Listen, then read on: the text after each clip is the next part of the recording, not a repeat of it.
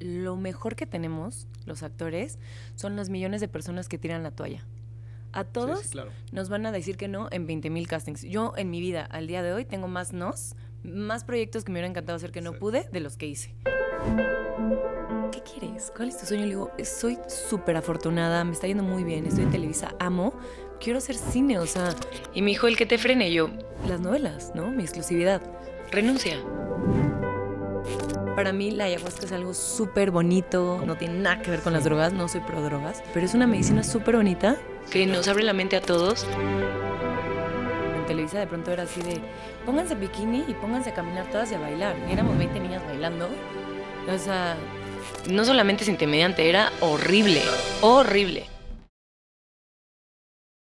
Hola a todos, ¿cómo están? Bienvenidos de regreso a Makers. El día de hoy estoy bien contento porque, aparte de que ahorita que mm, empezamos, antes de, de que prendiéramos cámaras, empezamos a, a recapitular, a recapitular un poquito de la vida porque teníamos como mucho tiempo que no nos veíamos, no vamos a decir cuánto para no ventilar edades. Pero la verdad es que cuadrar esta entrevista me entusiasmó muchísimo. Michelle Renaud, qué bueno que estás aquí, ¿cómo estás? Ay, gracias, estoy muy contenta. A ¿Sí? mí también, ¿sabes qué? A mí también me entusiasmó y se me conflictó. Y dije, ¿cómo le vamos a hacer? Y lo logramos. Sí. O sea, sí estuvo, sí estuvo difícil, pero qué bueno. No, aparte te agradezco mucho porque sé que estuviste como así de tenerme que decir, ¿sabes qué, Checo?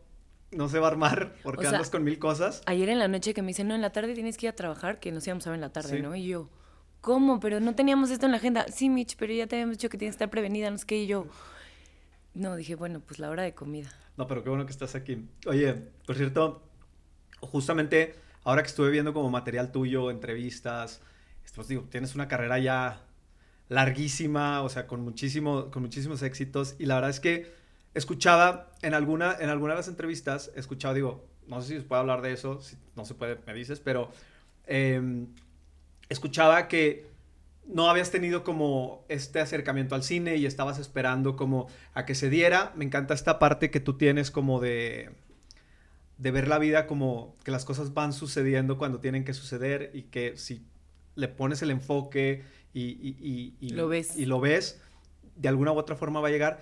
Y justo me sorprendió muchísimo que ahora estás en lecturas para una película. Entonces, qué impresión como poder ver una entrevista que fue hace uno o dos años, donde estás hablando de eso y hoy que se esté Materializando. materializando está, está increíble. Platícame un poquito ¿Sabes sobre qué? eso. O sea, mi sueño siempre Sí. era hacer cine. Yo iba al cine, era fanática, me echaba a veces hasta dos películas seguidas, o sea, Sí.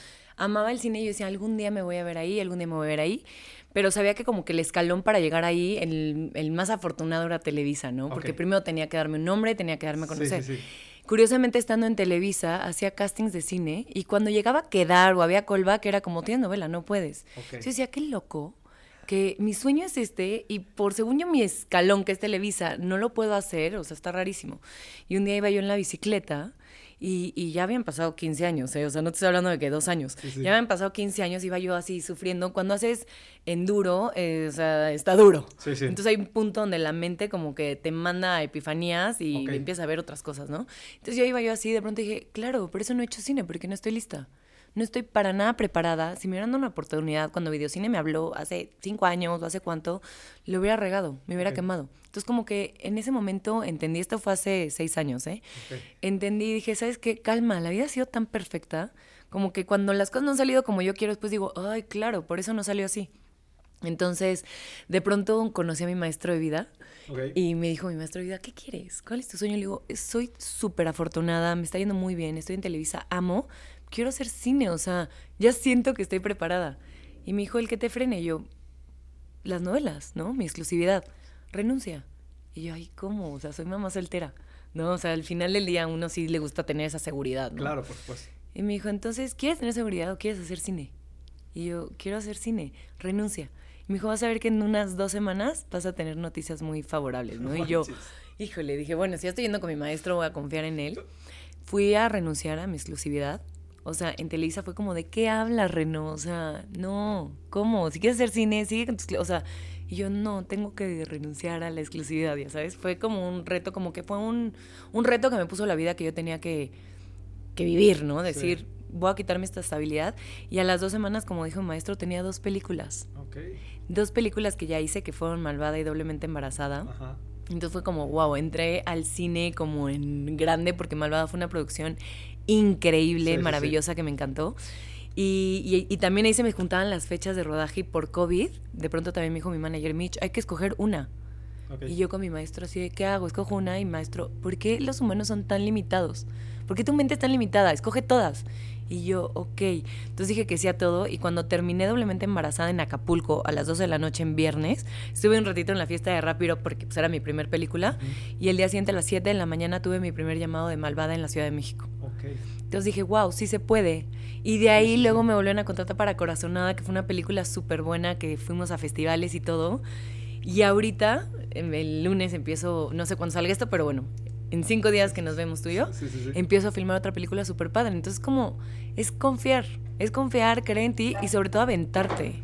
Sí, me llama mucho la atención eso, te digo, o sea, al haberlo escuchado y de repente decir, ay, caray, estoy escuchando que pronto, o sea, que estás seguro, porque aparte la seguridad con la que lo dijiste en, algo, en, un par, no solamente en una de que, no, yo sé que va a llegar cuando tenga que llegar, que me digas, no, pues es que sabes que déjame ver porque tengo una lectura por una peli y dije, órale, qué, loco, ¿no? Oye, a ver, platícame un poquito algo. ¿A qué te refieres con el tema? O sea, ¿me puedes desglosar un poquito todo lo que engloba este, este, lo que significa este maestro de vida? Mi maestro de vida es una persona que llegó a mí mágicamente, o sea, mira, me quité los implantes, que también lo han visto en entrevistas, y yo tenía que ir a que me hicieran como masajes para que todo quedara súper bien, y me los daba una señora maravillosa que amo, y yo de pronto, pues me iba a estar yo dos horas ahí acostada que me estuvieran agarrando, pues me pongo a platicar. Y le empezaba yo a contar todos mis temas, y ella me contaba, y empezamos como a hacernos amigas. Y un día llegó ella y me dijo, oye, tengo un maestro, de verdad maestro, así ella me dijo, eh, tengo un maestro que creo que deberías ir con él, no es psicólogo, pero te enseña a vivir. Y yo, bueno, dame su teléfono. Y cuando lo busqué por WhatsApp, ya, ya tenía yo muchos mensajes de él. Ah, que me mandaba como feliz Navidad. No, no, no. O sea, yo no sé quién era, ¿no? Y yo dije, no, es una señal. Fui con él. Mi maestro tiene muchas técnicas. O sea, no es un psicólogo con el que te sientas y te cuenta. es una persona que le das tu fecha de nacimiento y así como astrológicamente te dice, ah, ahorita estás pasando por esto, vienes a trabajar esto y esto. Entonces, te da las herramientas para poder vivir lo que ya te toca porque está escrito, pero también para que puedas creer y confiar en ti para lo que tú quieres. Porque muchas veces pasa que tú quieres algo y la vida te lo está poniendo, pero no lo vemos porque estamos como en piloto automático. Y porque nos vamos a lo fácil y a lo cómodo. Pero la realidad es que el éxito, eh, la felicidad no está en el camino fácil. ¿Sabes? Está en el camino de los sacrificios, está en el camino de pararte temprano, está en el camino de tal vez no irte de fiesta todos los días. Entonces, cuando comprendes eso y dices, uy, pues sí voy a dejar esto que me acomoda, que me gusta, y voy a dar este paso, cambian las cosas. Y eso es mucho de mi maestro. Y le digo maestro porque él me enseñó a que todo lo que yo vivo, todo lo que alguien me hace, no me lo hizo nadie, me lo hice yo. Entonces, cuando tú te haces responsable de todo, así sea la situación más fea, claro tienes el control de tu vida. Sí, claro. Entonces puedes tomar la decisión de cómo me despierto hoy, ¿no? Ya no soy tu víctima, ya no estoy sufriendo por lo que el otro me hizo. Es como, a ver, yo decidí esto, aprendí esto, what's next? Sí, y dijeras muchísimo más fácil cuáles fueron las razones por las que pasaron, ¿sabes? Como porque si es externo, pues, no, no lo es bien difícil de entender cómo, cómo lo pudieras arreglar. Pero cuando realmente puedes aceptar y decir, a ver, güey, yo tomé esta decisión, la tomé por esto y esto y esto y esto. Y yo fui el que se equivocó, independientemente de que todo lo demás haya conspirado en tu contra. O sea, tú al final de cuentas decidiste tomar ese camino. Y creo que ahí puedes hacer un diagnóstico muchísimo más eh, objetivo de por qué salieron las cosas como salieron. Totalmente. No, y además salir de eso más rápido. ¿No? Porque cuántas veces a todos nos pasa de, ay, me fue así con un novio y el siguiente novio me fue peor. claro, pues no aprendiste, la vida te vuelve a poner la lección más fuerte. Pero ¿qué pasa si estás abierto a decir, todo es mi culpa, entonces voy a aprender la lección más rápido? La vida te empieza a cambiar de lecciones. O sea, siempre vamos a tener lecciones, pero si de pronto llega así de, oye, esto ya lo viví 20 veces, ya porfa, ¿no? Sí, sí, claro. Y saber que depende no de la vida, sino de ti, te da como mucho poder en tu vida. Sí, fíjate, ahorita decías algo muy, muy, muy interesante, que a, veces seguir lo que tú quieres, y, y esto lo platicé el otro día con un amigo, a veces creo que yo, yo soy de las personas que cree que tenemos que tomar decisiones bien grandes a una edad que no estamos ni remotamente cercanos a, la preparación para poder tomar. O sea, ¿qué vas a hacer el resto de tu vida? A los 18 años tienes que tomar esa decisión, ¿sabes? Y creo que también muchas veces influyen las voces, voces externas, ¿no? Yo escuchaba que, y esto te lo quería preguntar porque justo a mí también me ha pasado, em, que cuando, cuando tú quieres hacer algo que no te suena, o, más bien piensas que no les suena a los demás, como que le empiezas a poner resistencia. Y entiendo que a ti te daba pena querer ser actriz, o sea, decir que querías ser actriz, ¿no? O sea, como que dices, no, pues cómo, ese es el sueño que quiere tener todo mundo. Y muchas veces, hoy sí, pues, hoy, hoy sí platicas con gente ya más grande, te, te, te puedes sorprender de la gente que dejó que lo que los demás pensaran le arrebataran sus sueños, ¿sabes cómo? 100%. Y la factura más cara que te va a cobrar la vida es la del arrepentimiento, ¿estás de acuerdo? Totalmente. Entonces, ¿cómo, cómo empiezas a, a, a digerir tú al momento de decir, híjole, es que me da pena, o sea, me da pena decir esto, pero es un miedo que tengo que enfrentar, ¿no? Para poder empezar a guiarme hacia allá. Porque Sí. aparte el, el éxito, ahorita pues podemos hablar Sí, ahorita ya puedo años decir, después oye, de fue decir, bien. que bien lo hiciste, ¿sabes? cómo? Mira, es que en realidad no era tanto el que decía la gente de que si querían ser actores o no, era la poca autoestima que tenía en mí. Porque obviamente yo iba al cine, veía actrices y las veía espectaculares, hermosas, talentosas, o sea, todas cantaban, to- y yo decía, a ver, no canto, no estoy hermosa. No. O sea, al final del día siempre tu peor enemigo eres tú, Sí, ¿no? sí, sí, y de claro. pronto contra el que más tienes que batallar es contra ti. Entonces, de pronto cuando me ponen en esta situación de, a ver, ya vas a estudiar una carrera, pero hay que ver cuál. Y yo digo, siempre me había contado la historia de que iba a ser doctora, pero cuando me pusieron en un quirófano a ver una operación, o sea, me estaba vomitando. No podía ver tanta cosa tan rara, ¿no? Ya. O sea, no pude. Quería leyes, pero era así como, a ver, sí me considero súper buena abogada, pero no me ponía a leer, todo eso, no, o sea, no estoy para eso. Ujú. Y de pronto fue como un, es ahora o nunca. Y cuando le dije a mi mamá, así como de, quiero ser actriz, ya sabes, cambio de tema, mi mamá, Sí. sí, puedes. Sí, claro. Y la que me apoyó fue ella, ¿no? Y de pronto la vida, también la vida te, te guía. La Sí. vida, yo estaba, en, yo estaba en la escuela y mis papás estuvieron casados 34 años o algo así, 35. Nunca se separaron porque ahí sí te puedo decir que si algo aprendí de ellos es que el enamoramiento no se acaba. Mi mamá murió, vivió enamorada, mi papá también y, o Sí, sea, sí, es una cosa muy fuerte. Pero entonces nunca se separaban. Y esto es muy importante porque en esos 35 años se separaron una semana porque mi mamá se peleó con nosotros, o sea, no con mi papá, con los hijos, y se fue a casa de las hermanas así como de, me tienen harto, se fue a casa de una hermana. Ok. En esa semana a mí me hablan para decirme que tengo una oportunidad en Rebelde. Si mi mamá hubiera estado en la casa, no hay manera que mi mamá me dijera, Sí, ay, claro. sí, vaya a la prepa, jamás. Pero mi papá era súper open mind, le valía gorro y mi papá así de, Sí. pues si no está tu mamá, tengo que decir yo. Pum. Y me metió. A la semana que mi mamá es como, ¿ya no estás en la prepa? Entonces cuando lo ves como de atrás dices, todo pasó por algo. O sea, mi mamá se fue Sí, para que yo pudiera hacer mi carrera. Sí, sí, sí. Entonces, como que siempre he sido de seguir las señales, de ir este, como, como creyendo, como, como visualizando lo que quiero. No, ahorita decías que tenemos que tomar decisiones a muy corta edad. Y lo que yo he aprendido ahora es que en realidad nunca tomamos decisiones. O sea, tenemos sueños y tenemos metas, pero las decisiones se toman hoy. ¿Sabes? O sea, yo no pude haber planeado hace 18 años lo que soy hoy, porque no tendría ni idea. Igual y puedes decir, pero ¿cómo, Michelle? Si eres actriz y tú querías ser actriz. Sí, pero el plan que yo hice hace 18 años no era tardarme 20 años a hacer una película, era me claro. quiero en un año, Sí, sí, sí. ¿no? Entonces, cuando de pronto también te abres a eso de que, a ver, no hay que forzar las cosas, hay que ir como al día a día, trabajando tu sueño, pero al día a día, tomando decisiones hoy, porque las decisiones pequeñas son las que te hacen las grandes Claro. se vuelve una responsabilidad más pequeña. Y se te quitan estos miedos, porque muchas veces no hacemos cosas por el miedo del que dirán. Sí, claro, y sobre todo que aparte el, el empezarte a acostumbrar a caminar, ¿no? Porque muchas veces por el miedo te paralizas y te puedes quedar ahí años. Y no, y empezar es lo difícil. Exactamente. Por supuesto. Empezar es lo difícil, caminar es lo difícil y es a veces muchísimo más cómodo decir, a mí me hubiera encantado hacer esto toda mi vida, pero no me atreví. O y- echarle la culpa a alguien. No lo hice porque no les no gustaba lo a hice mis por esto o porque yo vivía en otro lado o porque no. O sea, y la realidad es que si algo te demuestra la vida es que historias para contar hay, Hay un miles. montón y que realmente en todos lados puedes encontrar encontrar un encontrar un camino, ¿no? O sea, yo siempre le digo a la gente que me pregunta así del CEA o de escuela, así como, ¿cómo le hiciste para ser actriz? Yo le decía, mira, lo mejor que tenemos, los actores, son los millones de personas que tiran la toalla. A Sí, sí, todos claro. nos van a decir que no en 20 mil castings. Yo en mi vida, al día de hoy, tengo más nos, más proyectos que me hubiera encantado hacer que no Sí. pude de los que hice. Pero entonces toda esa gente que va tirando la toalla, ay, gracias, ¿no? Porque nos va abriendo camino.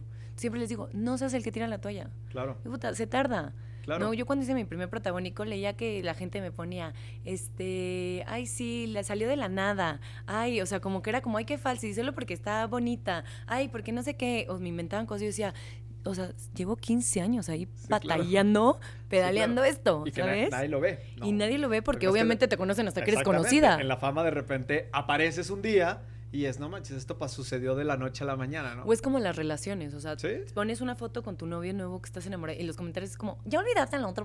Hermano, pasó hace dos años. En dos años sí, pasan tantas cosas. Claro. Pasó, aunque fuera, pasó hace seis meses o tres Claro. meses. Como, han pasado tantas cosas en mi vida, pero como las personas se quedan parados en un momento de tu sí, de vida, acuerdo. De pronto es como, hay que seguir andando a pesar de las corrientes, de lo que digan, de lo que piensen, incluso tus familiares, ¿no? O sea, me gusta mucho esta frase de que la vida solo se ve una vez y es un juego, nadie va a salir vivo. Sí, de acuerdo. Aviéntate. Sí, de Y la acuerdo. vas a vivir tú. O sea, si yo te digo, ay, ¿cómo vas a hacer esto, Checo? ¿Cómo te atreves a abrir tu podcast? Qué oso. Sí, y sí, te quedas sin hacerlo, yo sigo mi vida normal. El que se queda frustrado eres tú. Exacto. Entonces no puedes darle poder a otra persona para tu frustración. Sí, sí, sí. Y aparte que te lo dicen desde sus zapatos, desde lo que ellos Y ven. desde ¿no? O sus sea, miedos. Exactamente. O sea, ni se- o sea, y el único que puede ver tus posibilidades, hacia dónde puedes ir, hacia por qué pudieras ir, cómo pudieras ir, eres tú mismo, ¿no? A lo mejor la persona que está enfrente está diciendo no se puede, es porque ni siquiera encuentra el sentido de por dónde darle, o sea, por qué, qué ruta tomar para hacer eso, pero tú dices, no, pues es que mi plan es hacer esto, luego esto, luego esto, luego esto. O sea, Mira, hay una cosa que yo me he dado cuenta en el camino, que las personas exitosas y que están en un lugar padre, en un lugar donde están felices, donde se sienten plenos y orgullosos, son las personas que más te apoyan y más te dicen, güey, sí se puede. Claro. Todas las personas que te dicen, no, ¿cómo? Pero no te da miedo, pero la vas a arreglar, Sí, pero tal, sí, son personas que están en una situación completamente frustradas. Entonces, por eso siempre hay que tener mucho cuidado a quienes escuchamos. Sí. No le preguntes de relaciones a la persona que no está en una relación, que no está feliz, que odia a las, ya sabes. Claro. Pregúntale a la pareja que lleva mil años, que están contentos, que han tenido sus retos y que siguen, dile, oye, ¿cómo se hace? Sí, claro. ¿Sabes? Pues hay que preguntarle. Me encanta que mi hermano también siempre dice que somos las cinco personas de las que nos rodeamos. También es importante. Rodéate de personas que crean en sí mismas. Sí, claro. Porque entonces haces como un núcleo, haces un impulso bien padre y de Sí, pronto tus amigos, yo le digo a mis amigas, siempre les digo, qué padre porque las veo. Y si ustedes son mi espejo y mi reflejo, o sea, estoy del otro lado. bien. Wow, o sea, sí, si sí. soy tantito como tú, Sí, ya la hice. Entonces creo que creo que la vida es una cosa que solamente nos va a pasar una vez, que es súper afortunada y está llena de retos y de riesgos y que las cosas que realmente queremos no sean fáciles, Sí, de acuerdo. ¿no? Hablando de las cosas fáciles o difíciles, que no, que, que es, que es muy extraño que se den fáciles, hay una cosa que últimamente, digo, a, raíz de que el emprendedurismo está de moda y todo ese tipo de cosas, y que aparte lo podemos ver en redes sociales con estos videos así como ya sabes que les ponen hasta música y un speech con la voz de Morgan Freeman y así, ya sabes. Este, escuchamos mucho esta, este tema de si te caes, levántate, y si te caes, levántate, y si te caes, levántate. Yo soy de las personas que cree que sí es correcto lo que están diciendo, pero también hay que entrar en un estado de conciencia que cada vez que te levantas, porque ta- también siento que la vida es bien importante estar parado en la realidad, ¿sabes? Entonces, cada vez que te levantas, pues no eres el mismo, porque quedan cicatrices, quedan heridas, quedan ciertas cosas que te van, que, que- que, van moldeando tu forma en la que enfrentas la vida. La primera vez que, pues, no sé, en, en- en el mundo de la actuación, que vas a un casting sin haber estado en un lado, puedes ir con la mentalidad de decir, es que yo mañana empiezo a grabar esta película, por eso mañana no, no los puedo ver porque yo mañana tengo una película que grabar. Llegas, te topas con la pared, te das un trancazo y no eres el mismo en automático, ¿no? O sea, la próxima vez puedes ser más meticuloso, cómo haces las cosas, etcétera. Entonces, yo lo que quiero saber es, porque sé que te costó un montón, cómo lidiabas con el no, que creo que esa es una de las cosas más importantes que hay en el mundo, porque la mayoría de las personas tenemos poca tolerancia a la frustración, ¿sí? Que normalmente es lo que trunca el, el- el- hecho de que podamos seguir soñando y tomamos mejor una directriz hacia otro lado donde podamos, este, no sé, sentirnos que tenemos algo más seguro. Pero el estar enfrentando el no, el no, el no y el seguir, porque aparte el no a veces no es nada más como que, oye, ¿sabes qué? No, porque, pero te estimamos un montón, ¿no? O sea, No, y es- aparte en la es actuación siempre he pensado que es más difícil que en otros lados porque si tú vienes y me vendes una lavadora y yo te digo, pues no quiero tu lavadora, tienes tu no, pero a la A la lavadora. Yo iba, me arreglaba, Sí, me claro. ponía y al no era a mi persona, a mí. Claro. Entonces, creo que, que- mira, creo que algo que a mí me ha funcionado en la vida o que algo que me ayudó es que fui la tercera.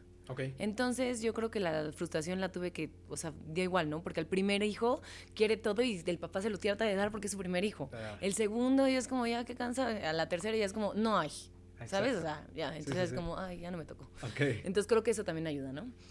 Pero a mí lo que me gustaba pensar cuando hacía castings es que cada vez tenía, estaba un paso más cerca y que tal vez el casting que estaba haciendo hoy no era para ese proyecto en particular, sino Ok. porque había alguien en ese cuarto que me iba a ver, que tal vez en 10 años iba a decir, ¿se acuerdan de la chavita esta? Hay que Sí, sí, traerla. sí, claro. Entonces era mi mentalidad. Y entrando con esa mentalidad me quitaba muchísimo miedo, muchísima inseguridad. Y yo decía, bueno, o sea, igual no quedo ahorita, pero voy a caer después. Y de pronto sí quedaba. Y curiosamente en los castings que he dicho, hasta a mi manager le digo, ay, Pepe, ¿para qué me mandas a esto? O sea, en este no voy a quedar, es de donde quedo. Ok. O sea, esos que ya los haces así como de ya. Cuando tratas de esforzarte de más y no confías en ti, Sí, sí, sí. pues no quedas, ¿no? Pero cuando llegas así como de, bueno, pues voy a hacer lo que tengo que hacer porque igual. mm, Algo sucede. Si no quedo, o sea, ya sabía, Sí, sí, sí. quedo. Siento que sí en este trabajo, pero también en la vida, como dices, hay que aprender a lidiar con el no y volverte a levantar. A mí me encanta que cuando tuve a mi hijo, mi hijo era también mi maestro de vida y iba aprendiendo con él. Cuando él empezó a caminar, pues se caía.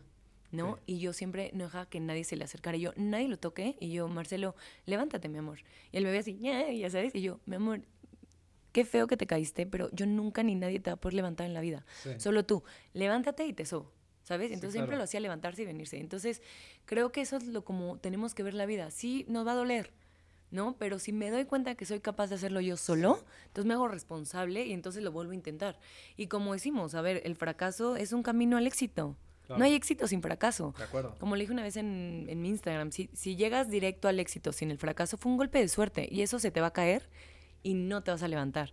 Pero el fracaso son ladrillos que vas poniendo para que mañana tengas tu super edificio Sí, y venga claro. el temblor y tengas todos los cimientos bien puestos. Sí, claro. Es, es, es como, y, es, y eso es en todos lados. O sea, cuando quieres aprender a hacer algo nuevo, primero tienes que ser malo, ¿sabes? O sea, Por supuesto. o No sea, tienes, ajá, eh, para aprender algo tienes que no saberlo. Tienes que ser malo, exacto. O sea, y tienes que ser malo y tienes que sentirte como si estás en un cuarto donde hay gente que sabe muchísimo más que tú, pues decir, ay, caray, pues yo sé menos. Y tener este coraje para preguntar y para tener, o sea, ¿sabes? Que de repente, para mucha gente no es sencillo, ¿no? O sea, porque a veces quieres como... Como ser el mejor. Exactamente, y, y, y, no, y no- no- no- ni siquiera tiene lógica, ¿no? Yo siempre le digo a Marcelo, mi amor, cuando seas el más inteligente de ese cuarto, salte de ahí. Exacto. Busca siempre ser el más tonto. Sí, sí, Porque sí. entonces vas a aprender muchísimo de los demás. Pero si ya te las diste de me sé todo. O sea, yo conozco claro. mucha gente, sobre todo en este medio, que se las da, yo me sé todo. Y es como, de verdad de afuera da tanta pena. Es como, te estás perdiendo tantas oportunidades por soberbio, por creer. O sea, hay tantas cosas o por soberbia. Hay, hay tanto por aprender de todos. Sí, claro. Y también algo que, que creo que me ha ayudado mucho en esta carrera es que tú puedes decir, es que Michelle Renault muy exitosa. Yo me creo muy exitosa en mi vida personal. Pero en mi carrera creo que voy bien. Pero no estoy en el éxito que yo quiero. Exacto. ¿Sabes? O sea, a mí Sí, todavía sí, me falta un buen. Yo sigo construyendo y yo sigo empezando. y Yo acabo de empezar en el cine y, y yo estoy empezando a que me den de conocer. Y seguramente van a haber millones de personas que ven tu podcast que no tienen ni idea de quién soy yo y a estar empezando a conocerme. Y siempre estamos empezando porque nunca sabemos, o sea, no sabes para dónde va la vida. Oye, pero a ver, déjate una pregunta.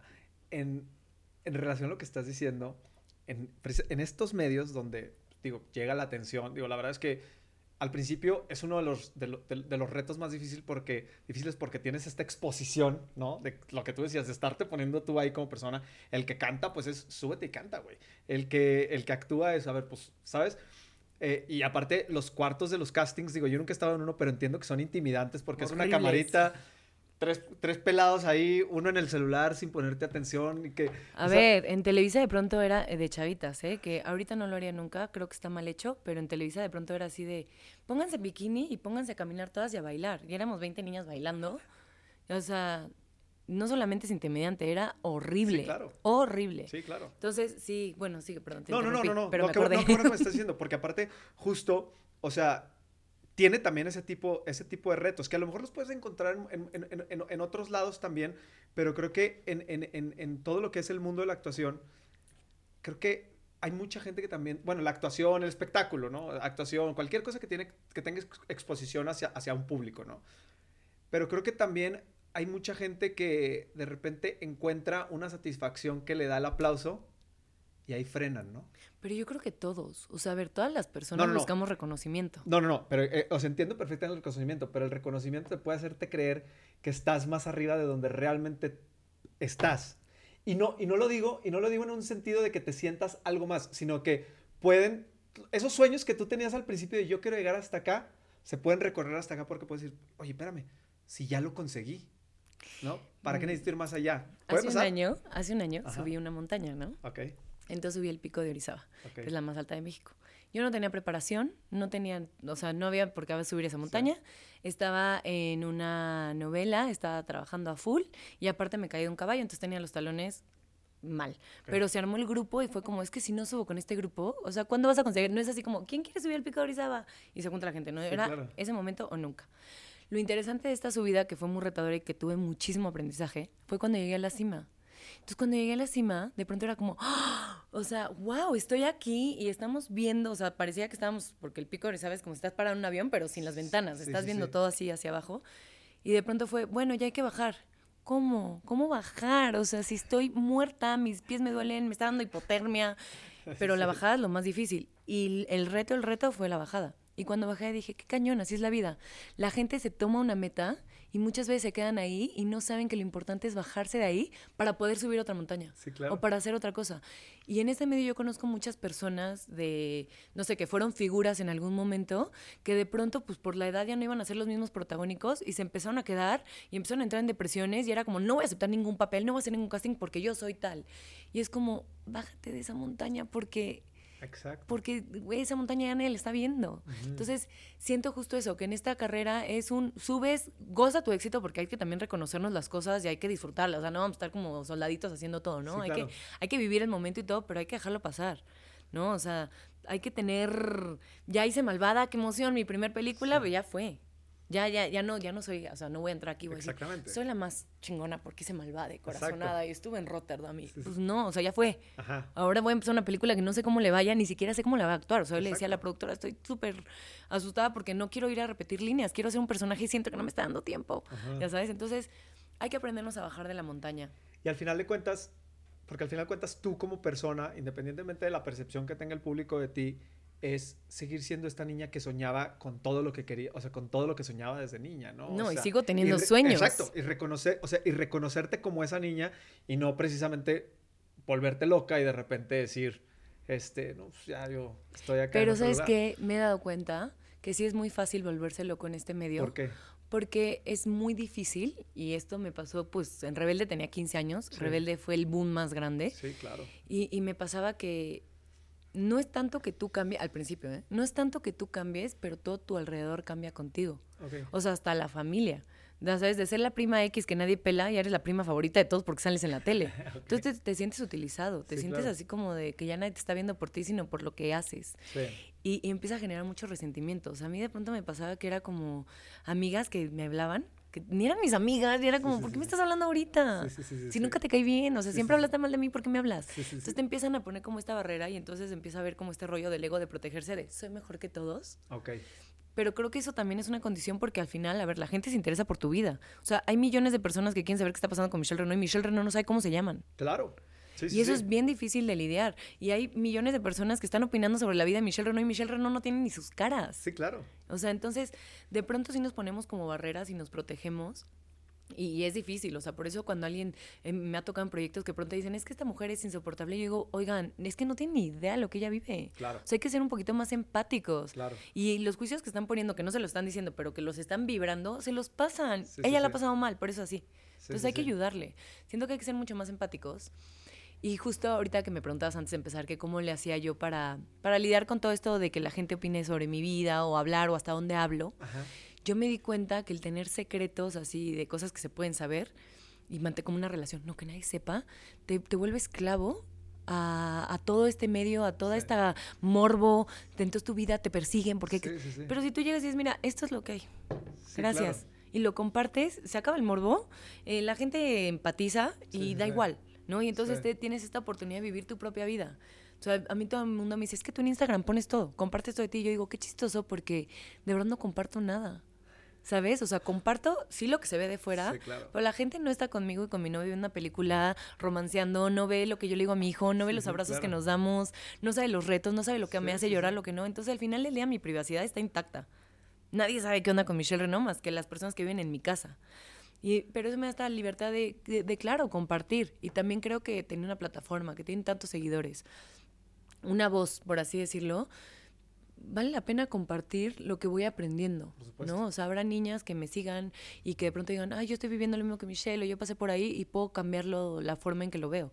O sea, me pasó con lo de los implantes, que cuando me los quité, yo dije, lo voy a compartir nomás porque hay millones de mujeres que se ponen implantes y no tienen idea que es súper peligroso. Sí, claro. No, y justo, justo, justo es un tema que quiero que toquemos porque justo me parece que para esto, o sea, las cosas, las cosas que te pasan a ti, o sea, con la plataforma que tienes, pues pueden tener un impacto muy grande para que alguien más a lo mejor no lo tenga que vivir. Y creo que ese tipo de cosas, o sea, yo, yo sí creo que este tipo de plataformas que han acercado a la gente, ya sea no solamente a sus artistas favoritos o a sus deportivos favoritos, sino a cualquier persona. Hoy tú puedes mandarle un mensaje a cualquier premio Nobel de la Paz en Twitter. Y, te contesta. y te contesta, claro. O sea, y, y, resolver una duda, ¿no? O sea, cosas que antes a lo mejor ni siquiera lo imaginabas. Por ejemplo, cuando tú lees un libro, en la mayoría de los libros, o sea, si le das la vuelta, viene el correo electrónico del, del, del, escritor. del escritor. Pero es muy rara la gente que le escribe para hacer una pregunta que, oye, no me quedó muy claro esto, ¿sabes?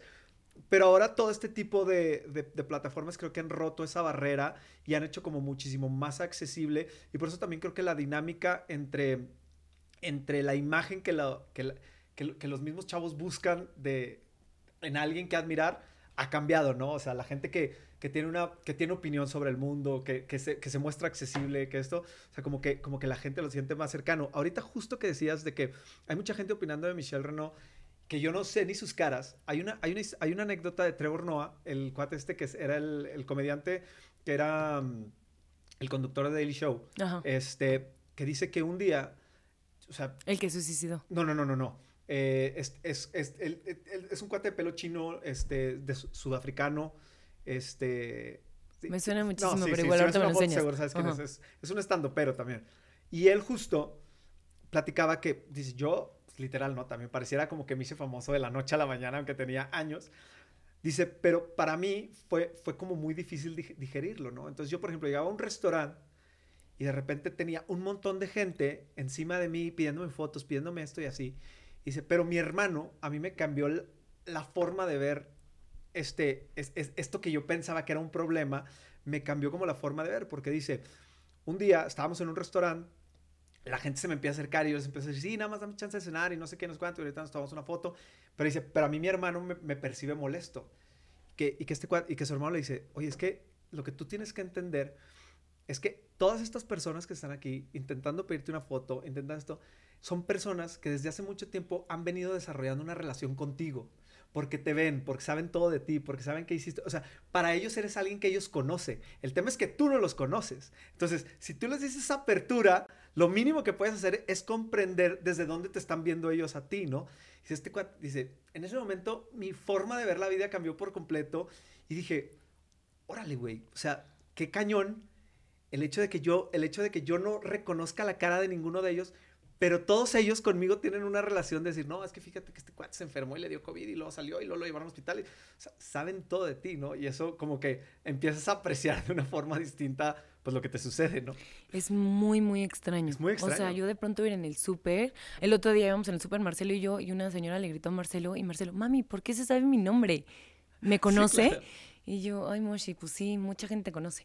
Pero también este rollo de que de pronto también claro, por esta misma apertura de que contamos y todo, te sienten familiar. Claro. Y entonces llegan y de pronto te empiezan a dar consejos, te empiezan a regañar por cosas que hiciste, te empiezan a decir y es como un sea, me acuerdo que hace poquito estaba en Acapulco, ¿no? Y era como, teníamos que ir al súper, Matías y yo, pero estaba temporada alta, estaba lleno el súper, y como que yo le dije a Mati, Mati, please, a lo que vamos, no vais a dar una foto, porque luego das una foto y hay gente que ni sabe quién eres, pues quiere la foto. Y, ya no fuiste al súper. o sea, es la verdad, para la gente puede ser como, ay, qué mamones, pero es que también tenemos niños en la casa esperándonos. O sea, no, también tenemos una vida, nos tenemos que ir rápido, ¿no?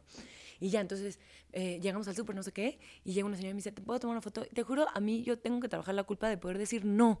¿Sabes? Vengo a una misión, ahorita me tengo que ir No, lo siento. Y me, me, me voy rápido, no sé qué. Y en eso llega una señora y me jala. ¡Ay, una foto! Le digo, no, señora. Y me empieza a jalar. Pero de verdad que yo dije, órale, qué, qué loco, porque me estaba arrastrando para llevarme con su esposo, para el que el esposo tomara la foto, pero como mamá regañada, así como, como ¿cómo así que no? Como, o sea, como jala a su hija. Y me dio muchísima risa porque pronto se volteó, o sea, como que está en shock, así como de, wow, o sea, ¿a dónde me llevan? Ya sabes, y de pronto me empieza a decir, no, es que mi hija también se quiere meter a los hielos, y mi hija, y tu hijo, y tal, tal. Y dije, claro, es que para ella yo soy, mi voz es súper familiar, yo soy súper familiar, pero para mí me están atacando en el Exactamente. Y no es, a ver, claro, yo entiendo que hay que tener muchísimo agradecimiento porque al final del día, entre más gente te apoye y más gente te sigue, pues más puedes tener éxito en este medio, ¿no? Pero también de pronto tenemos que tener nosotros los pies en la tierra de que somos humanos, o sea, normales, ¿no? Y de pronto también estar creyéndote la que todo el mundo te pide fotos, todo te cambia tu forma de vivir el día a día. O sea, imagínate si yo voy con mi hijo a comer y no pelo a mi hijo porque estoy tomándome fotos, ¿qué mamá soy? Sí, claro. ¿No? Entonces, también hay una línea ahí muy extraña, sobre todo ahorita con redes, que ya la gente sabe dónde estás, a, dónde, a qué hora vas, con quién, todo, Es como un... Eh, yo cuido mucho eso de, a ver, Michelle, tú eres igual que todo mundo, ¿eh? O sea, ni te vas a sentir superior a nadie porque están pidiendo foto, pero para poder tener estabilidad mental, o sea, porque si no, si te pierdes, es, es, muy difícil. Más ahorita también en Instagram, ¿no? Que ya todo el mundo quiere ser famoso y todo el mundo quiere contar su historia. Y a ver, yo, yo sigo mucha gente que seguramente, o sea, que no es ni el medio, pero hace cosas interesantes y la sigo. Y entonces se vuelve como que ahora ya todos nos seguimos a todos. Claro. Y creo que todos nos estamos como abriendo y estamos entrando a una nueva era que yo digo, ¿cuál va a ser la intimidad de mi hijo, por ejemplo? ¿Cómo va a ser la forma de comunicación con ellos? O sea, todo está cambiando muchísimo. Entonces siento que, bueno, a lo que voy que no sé si ya me estoy yendo por otro lado, pero es un... Hay que estar aquí y ahora, presente. Y sobre todo lo que yo he aprendido conmigo es, tengo que serle fiel a Michelle antes que a cualquier otra persona. Porque si yo le tengo que hacer fiel a todas las personas que me piden foto porque qué van a pensar de Michelle o porque se los debo o por lo que quieras, y entonces Michelle ya no disfrutó nada de lo que estaba haciendo porque se la pasó dando fotos cuando no era su intención y no iba a eso, ya no estoy siendo fiel a Michelle y mañana lo que va a hacer Michelle es ya no querer estar ahí, ya no querer actuar, ya no querer y volverse en depresión, estar sintiendo que la atacan. Entonces también a veces se vale decir no. Y la gente tiene que aprender, no la gente, no me refiero a la gente, los fans, la gente, tú, el otro, quien sea, que el no también es súper válido. Por supuesto. No, que se vale decir sí, como también se vale decir que no y que no necesitamos decir, ay, qué payasa, ay, que no sé qué. O sea, si yo ahorita llego y te digo, y me cuidas a mi hijo, es una responsabilidad enorme. ¿Y quieres decirme que no? Claro. Así seas mi hermano, o sea, está bien. Sí, sí, sí, claro, por supuesto. Siento que tenemos como que aprender y, madurar muchísimo, pero siento que estamos en una época donde todos nos estamos haciendo conscientes sobre eso. Sí, de acuerdo. Oye, fíjate, hay, ahorita quiero llegar, o sea, creo que la plática me estaba llevando para allá, por eso quiero hacer rápido un paréntesis. Este, quiero que me platiques algo en relación al tema de la industria de la actuación, del espectáculo. Desde mi punto de vista ha cambiado muchísimo, ¿no? Antes pues existían estos gatekeepers, eh, digo, México eran muy marcados, Televisa, Televisión Azteca, o sea, donde pues, ellos decían si entras o no entras, ¿no? Eh, hoy, desde tu punto de vista, para alguien que lo está buscando, que está tratando de, de, de, de conquistar un sueño como este, ¿hay reglas el día de hoy? ¿O, o desde tu punto de vista, cómo ha cambiado. ¿A qué me refiero? Te, lo voy a desglosar un poquito. Por ejemplo, alguien que quiere cantar, pues vamos a, vamos a decirlo así. Alguien quiere ser músico. Pues antes los gatekeepers, las disqueras decían, no, ¿sabes qué? O sea, tienen que ser chavitos de entre 20 y 25 años que tengan este perfil, que esto, que lo otro y así. Hoy, para las disqueras es muchísimo más fácil responder a alguien que ya creó una audiencia en TikTok, en YouTube, en cualquiera de estas plataformas. O sea, y eso pues cambia completamente 180 grados las reglas, las reglas del juego. Entonces, desde tu punto de vista, hoy en día, ¿cuáles son esas reglas que existen en, la industria para alguien que lo está persiguiendo? O, o desde tu punto de vista, ya no hay reglas y... Porque a veces decimos, no, es que para ser actor o ser actriz, si pasas de los 25 años ya se acabó. Y luego escuchas la historia de Samuel L. Jackson y dices, ah, cabrón. O sea, como que no tiene sentido. O el de Breaking Bad. o el de Breaking Bad, exactamente. Entonces desde tu punto de vista, o sea, ¿cuál, cuál, ¿qué sería lo que tendría que digerir alguien que quiere, que quiere perseguir una carrera como la tuya? Ay, no sé. O sea, yo creo que hoy en día todo es más fácil para todos. Sí. ¿Sabes? Es más fácil que te conozcan, es más fácil que te vean. Eh, pero creo que sigue siendo la misma receta de tienes que confiar en ti y aventarte, porque incluso para abrir tu plataforma y tener seguidores y estar subiendo contenido, o sea, tienes que invertir tu tiempo, tienes que invertir tu dinero y tienes que estar ahí todo el tiempo. Y poner el pecho. Y poner el pecho y tal vez no te funciona. O sea, ¿cuántas personas no han tratado de sacar su podcast y no funciona? O tratado de hacer, no sé, tan comprados seguidores y nada más perdieron dinero ni les funcionó de nada. Sí, claro. Siento que ahorita todo está cambiando de una manera que la verdad no sé ni qué onda, porque antes yo decía, pues, estoy en Televisa, estoy segura. Okay. Ahorita ya hay tantas por dónde estar que creo que no para bien tanto, porque entre más, de pronto ya también eh, pagan menos. De pronto ya no hay tanto dinero para las producciones como lo había antes. De pronto ya las revistas ya no pagan exclusivas, antes sí. O sea, hay cosas que se han perdido que dices, uy, qué mal porque nos convenía a nosotros. Pero creo que algo pasó con las redes sociales y es, yo siempre pensaba estando en Televisa, si todos los actores nos uniéramos, fuéramos inteligentes, nos uniéramos y nos pusiéramos un precio todos, Televisa, eh, TV Azteca quizá, nos tendría que pagar bien a todos. Claro. Pero entonces, ¿qué pasaba en Televisa o, o con los actores? Era, no voy a decir cuánto cobró para que el otro pase el que más gana, ¿no? Y siempre había como este rollo de quién gana más. Y era como, no, o sea, nos tenemos que unir porque todos podemos ganar lo mismo que el que más gana si todos decimos que no, ¿ya sabes?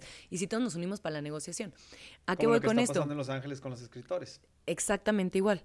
Y a lo que voy ahora con esto es con Instagram. En Instagram, yo ya tengo mi plataforma. A mí me ven 5.4 millones de personas. No me ven eso ni en Televisa. O sea, yo ya tengo una plataforma enorme. A mí me deberían de, de pagar los, las, este, las marcas lo mismo que me pagaban por tres minutos en Televisa. Millones. ¿Qué pasa? Que todos empezamos a regalar nuestro espacio. Claro. Y entonces, de pronto ya estaban anunciando aguas gratis. Yo una vez le escribí a un amigo actor que estaba anunciando una agua gratis porque le mandaban aguas a su casa. Y le digo, amigo, ¿por qué estás regalando tu Estás espacio y tu trabajo? Nos estás destruyendo a todos. Sí, claro. Cómprate tu agua, te alcanza, Sí, sí, sí, ¿sabes? claro. O sea, no te subas a esa ola. Nos están truncando. Y su respuesta fue, Mitch, cada quien sabe cómo hacemos las cosas. Válido también, ya sabes. Pero de pronto hubo este rollo que como, como, como dueños de plataformas no nos dimos valor. Sí, claro. Y perdimos, creo que una gran oportunidad todos de oro de poder anunciarnos bien, de poder poner reglas, de poder hacer las cosas Sí, bien. claro. Y seguimos, mira, atrás de otras personas cobrando menos, o sea, creo que las cosas están cambiando de una manera muy afortunada para muchas personas, pues para tal vez a los que ya estaban no tanto, o sea, no sé, no sé, no sé realmente cómo está Pero la es situación interesante ahorita. como el, el, o sea, la velocidad a la que, a la que cambió todo, ¿no? O sea, Pero impresionante. simplemente... Da miedo. O sea, al- porque por ejemplo, hace... O sea, Post-COVID. Ándale. O sea, a mí cambió to- todo. A mí, a mí me tocó estar en un foro de show business hace un par de años y justo, o sea, toda la gente que detrás de, de- de- de las plataformas de Netflix, así, o sea, los escritores, los actores, hablaban maravillas, o sea, era increíble la forma de trabajar con las plataformas. ¿Por qué? Pues porque pagaban por adelantado, porque eso, porque el otro, así avanza el tiempo dos años y ahorita están parados porque dicen, oye, estas plataformas nos están mandando a la Nos calle, está- ¿no? O sea, Claro, nos están, o sea, antes pagaban regalías. claro. Ahorita la gente consume más y hay menos regalías. Aparte, entiendo que en las plataformas, así como Netflix, así, en los contratos es, o sea, nosotros somos dueños de... De, de, De tu, todo. de tu contenido en este país, en este país y en cualquier universo que pueda existir en cualquier galaxia del mundo. Sí, sí, sí. ¿Cómo, güey? Sí, o sea, ya ahorita hay contratos que dices, esto no, ni siquiera debería de ser legal. Claro. Sí estamos viviendo un cambio muy acelerado. Sí, es increíble. De pronto también a mí me entra así este rollo de, ¿deberé de abrir más mi TikTok? ¿Deberé de hacer esto? Y de pronto digo, ay, no, pero no quiero. Ahora que estaba viendo el tema de... Que te digo que estaba viendo entrevistas tuyas. Normalmente yo cuando busco como material, trato como de... De... De buscar algo interesante. No, no solamente interesante, sino como que trato de ver cuál es el impacto como que van teniendo. Y una de las cosas que me llamó muchísimo la atención es el... O sea, lo notorio de tu apertura, ¿sí? Ante la vida, ¿no? O sea, en, en todos los sentidos. O sea, para hablar de las cosas, eh, esta, esta parte que escuché en una entrevista, creo que fue con Maurice Dieck, donde hablabas de, de cómo la magia te ha ido sucediendo en Ah, tu sí. vida, que me pareció maravilloso. Y este, inclusive me daba, me, me- me daba risa porque él entraba en un conflicto de que no, de que- no lo puedo creer, no, o sea, financiero, estructurado, o sea. Pero una de las cosas que me llama mucho la atención es la gente cómo te recibe. Porque cuando tú vas a los comentarios, Me recibe bien. muy bien, o sea, y hablan, hab- a- a- hablan de un encanto en particular que tienes, un ángel que, que- tienes para, para hacer como, como, como, ajá, como, como una resonancia con la gente. Y ahorita que estás sentada aquí, se nota, se nota muy cañón. Háblame un poquito sobre... Tengo una clave para eso. A ver, un secreto. Eh, desafortunadamente por la cultura en la que vivimos y la manera tan opresiva que tenemos desde que crecemos, Sí. generalmente cuando hacemos cosas siempre nosotros mismos nos juzgamos por lo que estamos haciendo. Ok. ¿No? O sea, pruebas algo y tú, tú solita ya te pusiste el juicio y cuando lo cuentas, lo cuentas desde un lugar de juicio. Yo tengo esta fortuna que nunca he enjuiciado nada de lo que hago. Entonces, desde muy chiquita, no sé, cuando probé la marihuana por primera vez, o sea, yo creo que tenía 15 años, no fumo, la verdad, Sí, no, sí, sí. no soy pro, no, no, no, no es que no sea pro, o sea, me da igual que haga sí, lo que quiera, pero no, no consumo marihuana Sí, sí, sí. así, pero de chiquita la probé y de pronto estaba yo, todos los sábados nos juntamos en casa de mis abuelos. Y estaban mis abuelos y mis tíos grandes, cerrados, conservadores, que mis primos les tenían miedo. Y yo, probé un porro, sentí esto. Y como lo conté tan sin juicio, todos mis primos así, es en serio lo que esta loca está contando. Y mis tías, ay no, nosotras también queremos probar, ya sabes. Y yo me di cuenta que entre más abierto y honesto fuera y contara las cosas, más así lo recibía la gente. Y siempre pensaba esto, si yo ahorita hago algo súper malo o lo que sea y no se lo cuento a nadie, a nadie, a nadie jamás, y me muero, no pasó. Porque nadie lo sabe, ya no pasó, no existió. Sí. Entonces, una manera en que Michelle existía en la vida era contando todo lo que hacía para que siempre hubiera registro de todo lo que Michelle hizo. He crecido tratando de cerrar eso porque mis amigas dicen, Mitch, no le cuentes todo de tu vida a todos, la gente no es buena Sí, y sí, luego la usan para mal y yo, "Ay, cada quien hace lo que quiera. He ahora tenido que aprender un poquito a, a medirme con quiénes sí comparto mi información y con quiénes no. Pero en general, siempre que comparto, creo que esto que le gusta a la gente es la transparencia con la Claro, que lo hago. O sea, claro. no, no pienso, me voy a medir, no voy a decir esto para que no me vayan a juzgar. Y es como, ay, bueno, si me van a juzgar, que me juzguen bien. Sí, ¿Saben? Que claro. me juzguen por lo que digo, no Sí, por lo que no dije. Por lo que pienses de que, que- que a lo mejor soy, ¿no? Exacto, entonces como que afortunadamente también tengo esta forma de vivir la vida donde siempre estoy probando cosas nuevas Ok. y donde me meto en cosas que de pronto digo, ¿cómo llegué aquí? O sea, ¿en qué momento? Sí. Y, y me encanta compartirlo con la gente. O sea, Sí, me encanta. Que, que justo, que justo era, era, era- era una de las cosas que me llamó muchísimo la atención de cómo, de, de- de cómo te referías al tema de la apertura por la vida, ¿no? O sea, de, oye, pues, me invitaron a un podcast, pues voy. O sea, si, digo, si tengo el tiempo y si puedo, o sea, pues me abro y voy porque pues no sé qué me pueda encontrar ahí.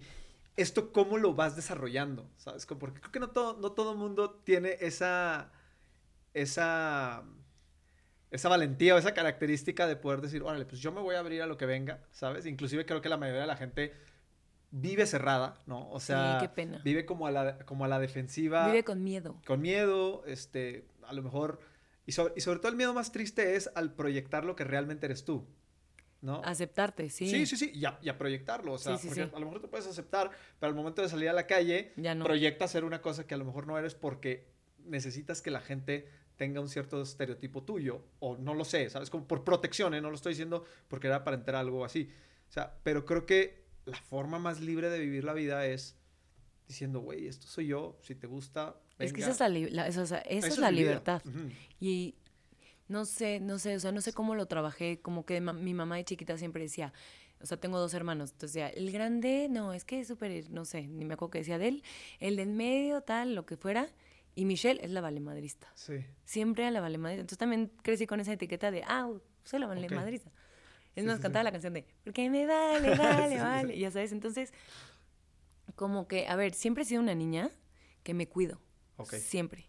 Desde que soy muy chiquita, o sea, y y me refiero a que, no sé, de pronto dejaban la tele prendida a mis papás y teníamos todos los canales abiertos. Y si yo veía que había algo que yo no podía ver, no me quedaba viendo. Era como, ay, eso no me corresponde todavía. ¿Sabes? O sea, o cuando me fui a vivir sola, me independicé a los 18 años. Sí, sí. O sea, ahorita que veo para atrás, digo, era una bebé. Pero en ese momento claro. sentía que me comía el mundo. Ayer era de, a ver, vivo sola. Yo, a- después de tal hora, no estoy fuera de mi casa. No hay manera. O Sí, sea, y ya no tenía horarios, ¿no? De mi casa me fui porque me ponían horarios y llegué yo a ponerme mis propios horarios. Sí, y hasta ridículo que yo decía, si un hombre me escribe después de las 8 de la noche, ya no le contesto. A mí que me escriban temprano, ¿sabes? Entonces, siempre me iba como poniendo mis reglas y cuidándome, pero siempre he sido como muy... mm, como que, mm, no sé cómo, cuál se me fue la palabra, pero como... Como muy responsable conmigo. Ok. Como muy... Hago las cosas por mí y para mí. Ok. No sé cómo, no sé cómo traducirlo, hay una palabra que se me fue, pero es como a la única persona que le debo explicaciones, a la que le debo las cosas es a mí. No le debo nada a nadie. Ok. ¿Sabes? A nadie. No, no tengo que hacer o dejar de hacer nada por nadie. Y eso está sido maravilloso, para ¿no? mí. Porque sí. aparte, luego muchas veces al, al último que respondemos es a nosotros mismos. Siempre. ¿no? Por eso te decía, o sea, yo ahorita tengo que trabajar esto de, a ver, que si estoy en la playa en bikini y no me quiero tomar fotos en traje de baño con señores, no me los tengo que tomar. No. ¿Sabes? Aprendí sí, a decir sí. que no. El problema es que al principio dices no, con personas que llegan súper lindas y todo, pero que no te vas a poner a explicarle, señor, tengo una inseguridad con mi cuerpo, mi celulitis, no, la, no quiero que la suba a Instagram. Este, y de pronto yo sentía culpa y le decía a mi novio, es que me da culpa, pero no tengo por qué sentir culpa. Claro estoy en bikini, estoy encuerada, ya sabes. Y así, o si estoy con Marcelo y estoy yo sola y de pronto llega gente, a ver, a mí me da mucho miedo estar con mi hijo y entonces ponerme a tomarme fotos porque lo descuido. Sí, claro. ¿Sabes? Y perdón, prefiero que todo el mundo diga es la peor persona del mundo a que le pase algo a mi hijo. Por supuesto. Entonces de pronto es serme fiel. Siempre me he sido fiel a mí misma. Creo que algo que define a Michelle Renault y que me ha llevado hasta donde estoy es siempre me he sido fiel a mí misma. Nunca he dejado de hacer nada por el que dirán. O sea, si quiero ir a probar esta planta porque lo quiero, así me digan, no, lo voy a hacer. Si voy a ser vegana y mi mamá me decía, te vas a morir, ¿por qué no comes carne? Mi mamá, o sea, del te vas a morir no me sacaba, mm, no me voy a morir. Ya sabes que parto natural en casa, todo el mundo me decía, ¿cómo vas a tener parto natural en casa? Pero Michelle, piénsalo y era como, hasta el doctor me dijo, ¿tienes placenta privada? No puedes. Le dije, sorry mi parto en casa. Y fue parto en casa. Entonces, como que siempre voy como desafiando todo lo que me dice la gente porque confío más en mí que en lo que me dice nadie. Y no por soberbia, porque escucho mucho a las personas y aprendo de todos. Pero entonces, de pronto hay que agarrarse a uno mismo porque si vas como por todos lados, o sea, te pierdes, ¿no? Y creo que algo que también ayuda mucho con a mi personalidad es que me levanto, o sea, me caigo, me levanto las veces que tenga que hacerlo y nunca volteo con rencor a mi caída así de, ah, qué tonta me caí. Es como, órale, me levanté. Ya sabes, o sea, qué chingón. Sí, claro. Y, y, me gusta mucho la vida que me ha tocado vivir. Mucho, mucho. O sea, he vivido, he sido muy feliz. Le he pasado increíble, he probado de todo, he viajado por todos lados, he tenido novios que me han roto el corazón, he roto el corazón. O sea, tengo a mi hijo a la edad que yo quise ser mamá, fui mamá, me quise vivir con mi novio a los tres meses de andar con él, soy la más feliz ahorita. O sea, a mí me vale gorro lo que la gente diga. Okay. Y, creo que estoy disfrutando la vida que solo yo puedo vivir. Y a veces yo escucho que mucha, como me ponen, es que para ti es muy fácil, todo se ha dado fácil. No, a ver, mi mamá se murió, no fue fácil. Me divorcié, no, fue, no fue fácil. Tengo problemas de autoestima que no son fáciles. O sea, tengo los mismos pedos que tú, no los veo igual que tú. Claro. ¿No? Esa, es como una diferencia que tiene Michelle, que Michelle se cuenta historias en la cabeza. Ok. A ver, tuve ¿Que te funciona? Que me funciona. Tuve ahorita un ya escucho así la voz de mis amigas de, no estés contando todo, pero quítense. Este, tuve una ceremonia hace recientemente porque empecé a ir a una terapia, ¿no? Y en la terapia, pues de pronto yo le empecé a contar mis cosas a la terapeuta. Obviamente no voy a contarle las cosas que ven en Instagram, ¿no? Voy a contar las cosas así, mis traumas. Bueno, ya me abro con los traumas y la terapeuta así de, pero ya lo has trabajado. Y yo, sí, o sea, como que llevo toda mi vida trabajando. Y me dice, pero es que lo que me estás contando es muy doloroso y no te veo como que no sientes nada. Y yo, bueno, pues a veces ya lo bloqueo, a veces ya lo sabía, o sea, no pasa nada, ¿no? Y ella, no, no, no, a ver, vamos a sanarte a ti, a tu linaje y a todos. Y entonces de pronto es como, a ver, estos, todos estos episodios de violencia, desde chiquita hay que trabajarlos. Y, no, y entonces como que yo ya llegué a mi casa así de, fui una niña violentada. Tengo una vida violenta, o sea, ¿cómo no? Total que yo tenía como este rollo de que tengo que trabajar eso. Y voy a una ceremonia mágica, hermosa que amo de ayahuasca. Okay. Y entonces la abuela, que así se dice porque vemos una abuela, me dice, Mitch, o sea, si ya pasaste por todo eso y ya lo dejaste atrás, ¿por qué lo sigues tocando? A ver, tú de chica aprendiste a contarte historias de lo que estabas viviendo y te han funcionado para ser quien eres. ¿Con qué pantalones vas a venir a decirle ahorita a tu niña chiquita que vivió otras cosas? Suéltalo, no vais, o sea, ya, bye, ¿no? Bueno, ya despierta, no sé qué. Y dije, claro, o sea, qué importante, ¿por qué siempre queremos estar buscando en las aguas oscuras cuando ya estamos nadando en otras aguas? Sí, claro. Y entonces en lugar de, no, no quiero decir que evadamos o que si alguien nos lastimó no haya justicia, o sea, no, pero es como un... ¿Por qué, ¿Por qué, siempre tenemos esta necesidad de vivir aferrados a lo que no nos salió o a lo que nos dolió? Cuando es tan fácil decir, no me gustó esto, a la chingada, y voltearte a lo que sí quieres. Sí. ¿No? Y suena muy fácil, y tal vez sí es fácil, o sea, no sé. Pero al final esto como a lo que voy es, Michelle siempre se ha contado historias de una vida fantástica. Y eso ha hecho que tenga una vida fantástica. Sin embargo, Michelle ha vivido cosas que para personas terrenales y mundales han sido tal vez caóticas o difíciles. Pero eso es como la perspectiva de otras personas, no las de Michelle. Oye, y a ver, pero, dime una cosa. ¿Cómo, sientes tú que fue dándose esta forma de pensar tuya? O sea, ¿gracias a qué? ¿Sabes cómo? Sobrevivencia. Sobrevivencia. Pues todas las personas somos quien somos por cómo fuimos en nuestra infancia. O sea, a ver. Pero había alguien en tu casa que fuera, o sea, que tuviera esta forma de pensar, o sea, o, no. o tú solita fuiste. Yo solita fui, no, o sea, porque mis familiares, o sea, son lo máximo, pero pensamos muy diferente y tenemos vidas muy diferentes. Ok. No, yo creo que uno va eh, construyendo su propio, lo hace para sobrevivir, Sí. o sea, a ver, yo era la niña, la única niña, la más chiquita de tres, con dos hombres, que de pronto yo podía estar así con mis Barbies, de, ay, ay, ay, qué linda mi. Barbie, y pasaban mis hermanos así de, Michelle está muy contentita, y sí. me agarraron a balonazos, a ver quién le da a Michelle. Imagínate tú estar jugando con tus Barbies Sí, así sí, de, ya voy a tener mi bebé, y te empiezan a atacar balonazos. Sí, sí, sí. Obviamente aprendes a, a ponerte una armadura y no vas a decir, ay, mis hermanos, es como, ahora voy a volverme boxeadora y les voy a romper el hocico. Sí, claro. ¿Sabes? Entonces, como que, no sé, siempre he tenido esta forma de ser. La verdad es que llevo toda mi vida trabajando en mí. Es que justo eso era lo que te iba a decir. O sea, porque cuando tú lo dices, ¿no? O sea, en, en tu forma de articularlo, o sea, se oye súper lógico, se oye, este, como que, güey, ¿por qué yo no estoy haciendo eso? ¿Sabes? Pero la realidad es que detrás de eso hay un trabajo gigantesco de muchísimo tiempo y por eso te, y por eso te lo preguntaba. O sea, ¿cómo, o sea, ¿cómo vas evolucionando a eso? Porque, porque quien sea que lo esté escuchando, que no, que no, lo, que no lo piense de esa forma, puede decir, ay, caray, a ver, pues bueno, lo voy a empezar a intentar, voy a... O pero la realidad es que, digo, simplemente la forma en la que, los temas que tratas, la forma en la que los tratas, o sea, se ve que hay un trabajo personal que has hecho en ti misma, este, bien, bien amplio, ¿no? Y no sé, no sé de dónde salió. O sea, no es como que tuviera. De hecho, de, de mis hermanos y yo, el del medio fue el que fue al psicólogo de chiquito. Nosotros no. No sé, como que desde chiquita yo me terapeaba a mí Sí. misma. Creo que tiene ah, una ventaja que tengo sobre la vida es que siempre he visto el aprendizaje en todo. Sí, o sea, sí, desde sí. muy chiquita era como analizaba, era empática y entendía cosas. O, o siempre desde chiquita yo decía que yo tenía un don, porque si a mí me metías a una cárcel, yo podía justificar las acciones de absolutamente todas las personas que están ahí, por muy horrendas que hubieran sido sus acciones. Y crecí así. Entonces, yo de pronto me pasaba muy al otro lado de que justificaba tanto a todos que dejaba que me hicieran lo que fuera porque era, ay, pobre, es que no se da cuenta. Sí, sí, Sí, sí, no claro. se da cuenta, ya te partieron la cara, ya sabes. claro, sí, sí. Y justo es lo que he tenido yo como que trabajar, regresarme al, no, pon tus límites, o sea, sus traumas familiares o sus cosas no tienen que afectarte a ti y es un trabajo. Sí, sí. Pero creo que la regla más importante en la vida como para que te vaya bien el trabajo con tus amigos, con tu pareja e incluso en la paternidad, maternidad, es trabajo en ti mismo. O sea, entre más sea tu trabajo personal, mejor relación de pareja vas a tener, mejor te vas a llevar con tu hijo, mejor relación en el trabajo vas a tener. O sea, de verdad, esto que me enseñó mi maestra, mi maestro de vida es, hazte responsable de, de todo. O sea, todo, todo. Tú eres tu único protagónico. O sea, Sí, si ahorita, claro. y ahorita que me vaya de aquí, ustedes tres ya no existen. ¿Sabes? Ya no son parte mía. Entonces ya no ya se acabaron. Sí, claro. Existieron para este momento. Sí, sí, sí. Entonces sí creo que tenemos que ir viendo a todas las personas para que todos tengan un valor. Y entre más valor le puedas dar a tu alrededor, a las situaciones que vives, a las personas que vives, más valor le das a todo lo que vas llenando y a toda la persona que eres. Y de verdad que cambia mucho el cristal en cómo, cómo vives la vida y cómo la ves. Y los fracasos dejan de ser fracasos. Sí, y las sí, cosas sí. que duelen ya no, soy, ya no duelen, ya son historias que voy a contar. Ya claro. sabes. Sí. Y las cosas donde la pasé mal ya son ¿no? Anécdotas claro. así que son divertidísimas porque salí de ahí.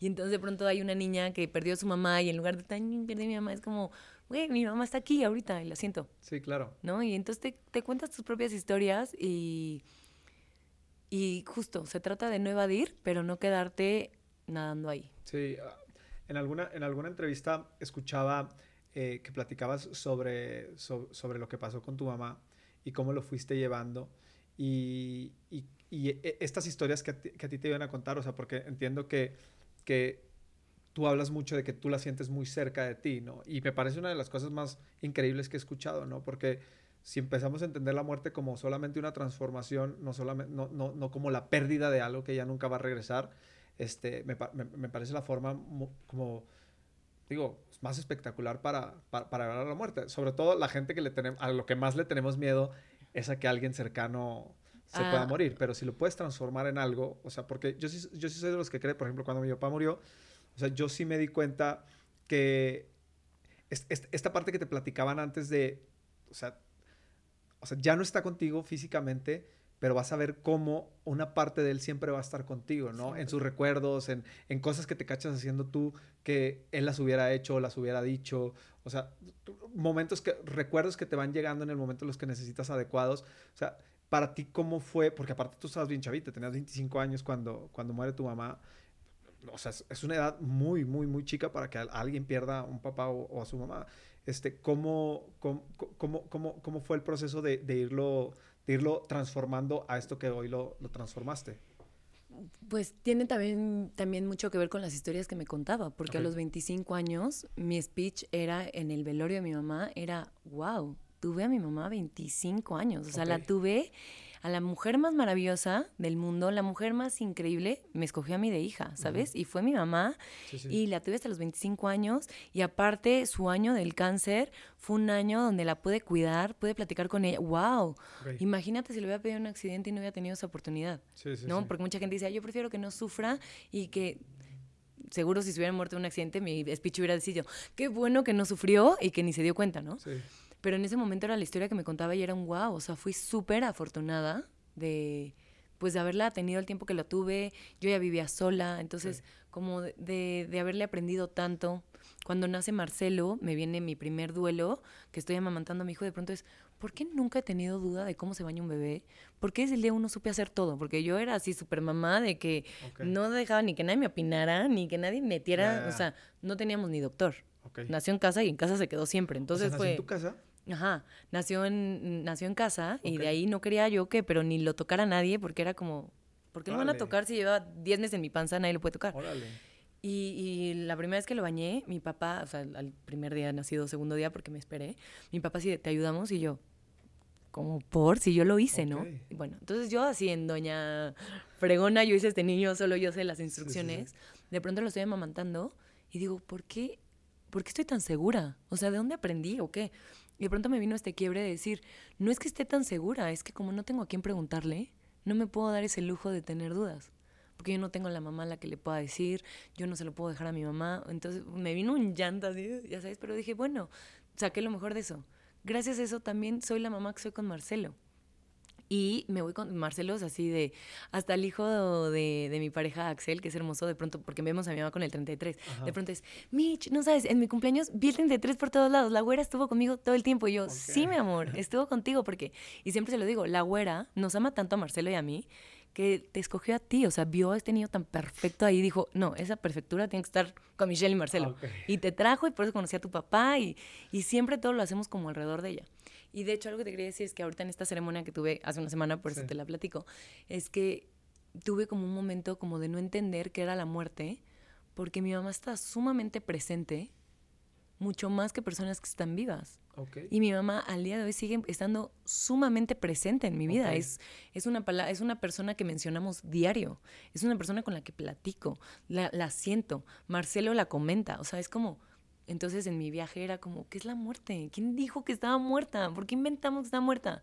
Si existe más, o sea, igual ya no está físicamente, pero mi mamá existe igual que todas las personas que nos están viendo, porque porque existe, ¿sabes? Sí, existe sí, en sí. mí, existe en mi hijo, existe en el hijo de mi pareja, existe en mis hermanos. Entonces, como que de pronto me gusta mucho compartir esto también con mi hijo, porque es como, no hay que tenerle miedo a la muerte, porque existimos. Hay que hacer cosas vivos Claro. de tal manera que no dejemos de existir cuando nos moramos. Exacto. ¿no? O sea, y las cosas, las cosas que hacen que tú permanezcas es cómo trataste a los demás, qué compartiste, o sea, las vivencias, ¿no? Cuánto dinero ahorré aquí, cuánto hice y cuánto fui a vara y, o sea, no, esas, esas cosas se van. Pero el que la gente diga, oye, una vez me senté a platicar con Mitch, quién sabe, ya se murió hace 15 años, pero 15 años después estoy hablando de Mitch, yo sigo viva. Sí, claro. Y creo que eso es algo que, que me gusta como impartir en mi familia, que, que aprendimos de mi mamá. Ok. Oye, ¿y cómo llegas a la ayahuasca? Platícame un poquito de eso. Pues la ayahuasca maravillosamente porque yo la estuve buscando muchísimo tiempo, ya Ok. me habían platicado que era algo mágico y que veías Ajá. mil vidas y todo, ¿no? Lo que todo el mundo sabemos. Pero una vez una amiga hizo y yo le dije, ay, quiero, pásame el contacto y ella me dijo, Mitch, la abuela te busca. Ok. Y yo dije, ok. Entonces, O sea, la el abuela, tiempo. ¿a qué se refieren con la abuela? eh, en la ayahuasca se ve una abuela. Ah, ok. O sea, todas las personas que lo han hecho se ve una abuela. Una señora, la naturaleza, se ve una Órale, señora, ok, una abuela. ok. ¿no? O sea, cada, cada medicina, que son los hongos o el peyote o la ayahuasca, cada uno tiene, como el peyote es un abuelo, los hongos son los niños. Entonces, bueno, en la ayahuasca ves una abuela, ¿no? Entonces me dijo, la abuela te busca y yo, ah, ok. Total, pasa la vida. Y, y- pero me llama, la, me, me llama la atención así como, pues algún día lo voy a probar, pero no hacía nada por hacerlo. Y cuando mi mamá está en el hospital súper grave, un día antes, como que yo digo, "Uf, sí se va a morir, o sea, fuck. Entonces le digo, oye, mami, si sales de esta, nos ponemos a hacer, hacemos un viaje de ayahuasca juntas. Mi mamá era anti todo, ya sabes, o sea, mi mamá me veía un tatuaje y me decía, ay, te estás echando a perder, y se enojaba, y, o sea, mi mamá era anti todo. Y en eso, ella en su enfermedad, en su trance, como que se me queda viendo y me dice, lo vamos a hacer, te lo juro que lo vamos a hacer. Y el día siguiente murió. A los tres días, o sea, mi mamá murió en viernes, sábado, domingo, el lunes, que estoy en mi casa sola porque sábado domingo hay misas y cosas así. El lunes descansas y después ya hay otras, no, el velorio, no sé cómo era. El caso es que pronto se me acerca una amiga que al día de hoy ella no ha hecho ayahuasca. Y me dice, Mitch, tengo un amigo que se llama Pepe, ¿no te gustaría hacer ayahuasca con él? Y yo, ¿por qué me estás diciendo? No sé, siento que ese tipo de cosas te gustarían a ti. Y yo, a ver, quiero hablar con Pepe. Entonces hablo con él, conecto increíble con él. o sea, mi mamá murió un viernes, el viernes siguiente yo estaba en hacer mi primer ceremonia de ayahuasca, mi papá, mis hermanos todos decían, estás loca, ¿a dónde vas a ir? ¿Vas sola? ¿Cómo te atreves? Y yo como de, no escucho nada, voy a ir. Y cuando llegué fue un viaje hermosísimo porque mi mamá me explicó su muerte, o sea, ya no la veía físicamente, pero mi mamá me explicó por qué tuvo cáncer, para qué lo tuvo, qué iban a pasar, o sea, en dónde estaba. Entonces de pronto me lleva, o sea, yo siento todo esto, a ver, tú estás acostado en, un, en una cama o no sé, en tu sleeping bag si quieres ir al baño, si quieres te puede sonar, puedes ir al baño, o sea, tu cuerpo reacciona perfecto. Pero estaba yo como escuchando a mi mamá y sintiéndola. De pronto le digo, mami, o sea, en donde tú estás se siente pura paz, puro amor. déjame aquí, o sea, me abandono, o sea, mátame ya, aquí me quiero quedar. ¿Cómo voy a rezar con mis hermanos y con mi papá? ¿Cómo me haces eso, ya sabes? Y mi mamá me dice, no, porque te viene lo más bonito. Y me enseña Marcelo. Entonces yo veo el Marcelo, veo el nacimiento de Marcelo, veo todo de Marcelo ya salgo de la ayahuasca y digo, órale, ya sé quién es el papá de mi hijo, o sea, todo, ¿no? Tres años después, quedo embarazada de un niño y me dicen los doctores, no hace tal fecha, y le digo, no, yo ya vi que nace el 12 de marzo. No, pero bueno, yo ya vi que nace el 12 de marzo, este, nace en casa y me dicen, no, tienes placenta pibe, yo, yo ya lo vi, ya lo vi, y me aferré a lo que yo había visto. Y hoy te puedo decir que todo se hizo. Entonces, a partir de ahí, como, como era mi manera de acercarme a mi mamá y, y de poder tener mi duelo y de poder entender, de pronto ya empecé a hacer ceremonia una vez al año y ya era un trabajo ya también personal de conocer quién es Michelle, qué le gusta a Michelle, qué le duele a Michelle. Después ya se volvió, en, trabajé muchas cosas y después ya se volvió en agradecimiento, en ver cosas. Una vez la abuela también me dijo así, estaba yo en Perú en una ceremonia y de pronto me dice, ¿tienes veneno en el pecho? Y yo, ¿cómo? No, claro que no, tienes veneno en el pecho. Y yo, no, pues si no te lo quitas, ve quién te va a cuidar al hijo. Y me despierto así de, no, ¿qué onda? yo, mami, dame una señal. Y abro Instagram y veo por primera vez en la vida algo que se llama breast implant illness. illness y veo los síntomas, y los tenía todos. Entonces me los quité y todo, pero si no hubiera hecho esa ceremonia de ayahuasca, o sea, mi doctor me dijo, Mitch, tenías el silicón regado. O sea, sí estabas mal, no tenías, no, no te das cuenta. Y yo, no. Entonces, para mí la ayahuasca es algo sumamente... Eh, revelador. Revelador, pero súper bonito. Compasivo. Compasivo, que me ha hecho ser una mucho mejor persona. Que me ha hecho tener una mucho mejor vida. Y que, y que es una experiencia que a veces puede ser difícil y dura, pero como le digo a mis amigas, ¿no? Hay amigas que ya tienen la duda de, Mitch, ¿cuándo lo puedo hacer? es que no estoy lista, no sé, ¿no? Quiero ir, claro. Quiero, quiero ir, ¿cómo es? Y le digo, a ver, o sea, igual y vives tus peores traumas del mundo y tu peor fobia y tu peor miedo, igual la vives. Pero es mejor vivirlo cuatro años que toda una vida. Digo, es mejor vivirlo cuatro horas, cinco horas, que toda la vida. Sí, claro. Ay, no es que quiero, pero no me atrevo yo. Pues entonces no quieres que se te vayan esos traumas, no quieres que se te vayan esas fobias. no creo que una vez estoy en un, en un, haciendo ejercicio y se me acerca una chava. Mitch, no sabes, te conocí porque hiciste un video con Adela Micha donde hablaste de la ayahuasca y gracias a ti hice ayahuasca y ahora sigo todo lo que haces. Y yo, qué loco que me conozcas por eso, me dijo, me cambió la vida. Entonces, para muchas gentes es como, órale, qué locura, el miedo primero se bloquean, se tapan y, y juzgan y son drogas y no son drogas, no tienen nada que ver con las drogas, no soy pro drogas, eh, pero es una medicina súper bonita que nos abre la mente a todos, que nos ayuda a todos. Ve, un ejemplo, pero yo tenía una fobia tremenda a las ratas pero tremendo. O sea, yo veía una película, una rata la quitaba. Si en Televisa teníamos que grabar una rata, yo no, me dan ataques de pánico, o sea, una cosa horrible. Y ya, pues estoy en mi viaje de Huasca, tin, tin, tin, voy al baño y de pronto empiezo a escuchar, ¿no? Y yo veo y empiezo a ver que está todo el piso lleno de ratas. No, me quería morir, o sea, de cómo, cómo, cómo, cómo, y en eso escucho que la abuela mí se habla con ellas. ve qué pasa. Y entonces me contaron nuestra historia. Así, ¿no? Los que nos están viendo es así como esta vieja está pirada. No, no, sí no. estoy. Este, no, y pues me contaron, y yo hoy en día, o sea, podría haber una rata aquí y voy a ser creo que de las pocas personas que no se va a subir a la mesa y la va a querer matar, Sí, nada, es claro. como la respeto, o sea. Sí, claro. Entonces te ayuda a trabajar muchísimas cosas y habrá personas que no lo quieren trabajar por ahí, pero creo que en esta vida sí venimos a resolver cosas y a trabajar en nosotros y creo que eso es lo más importante. Entre más trabajo tengas en ti, más abundancia, más cosas bonitas y más todo vas a recibir. Oye, y a pesar de que últimamente se escucha mucho el tema de la ayahuasca y así, pues no nos podemos olvidar que son prácticas que tienen prácticamente milenios, ¿no? Mm, O sea, claro. entonces muchas veces como que dices, bueno, porque siguen estando ahí, ¿no? Y siguen, o sea, al final de cuentas, independientemente de que hemos avanzado como humanidad y estamos pensando en mandar cohetes a Marte, lo que sea, seguimos siendo bien primarios en muchísimas cosas. No, y vamos retrocediendo y cerrándonos. O sea, Claro. por ejemplo, cuando yo empecé con lo de que iba a tener mi parto natural, Sí, sí, en casa todo el mundo era como, qué locura. Llevamos millones de años teniendo partos Exacto. naturales. Llevarán 100 años la medicina con los hospitales. Exacto, as- as- así, O sea- así dice un amigo mío que es doctor, ¿no? O sea, que un día estábamos platicando porque me estaba platicando que él, sus hijos nacieron en Estados Unidos y nacieron por ciertas razones en Estados Unidos, etcétera, etcétera, etcétera. Pero al final de cuentas él es un cuate muy crudo.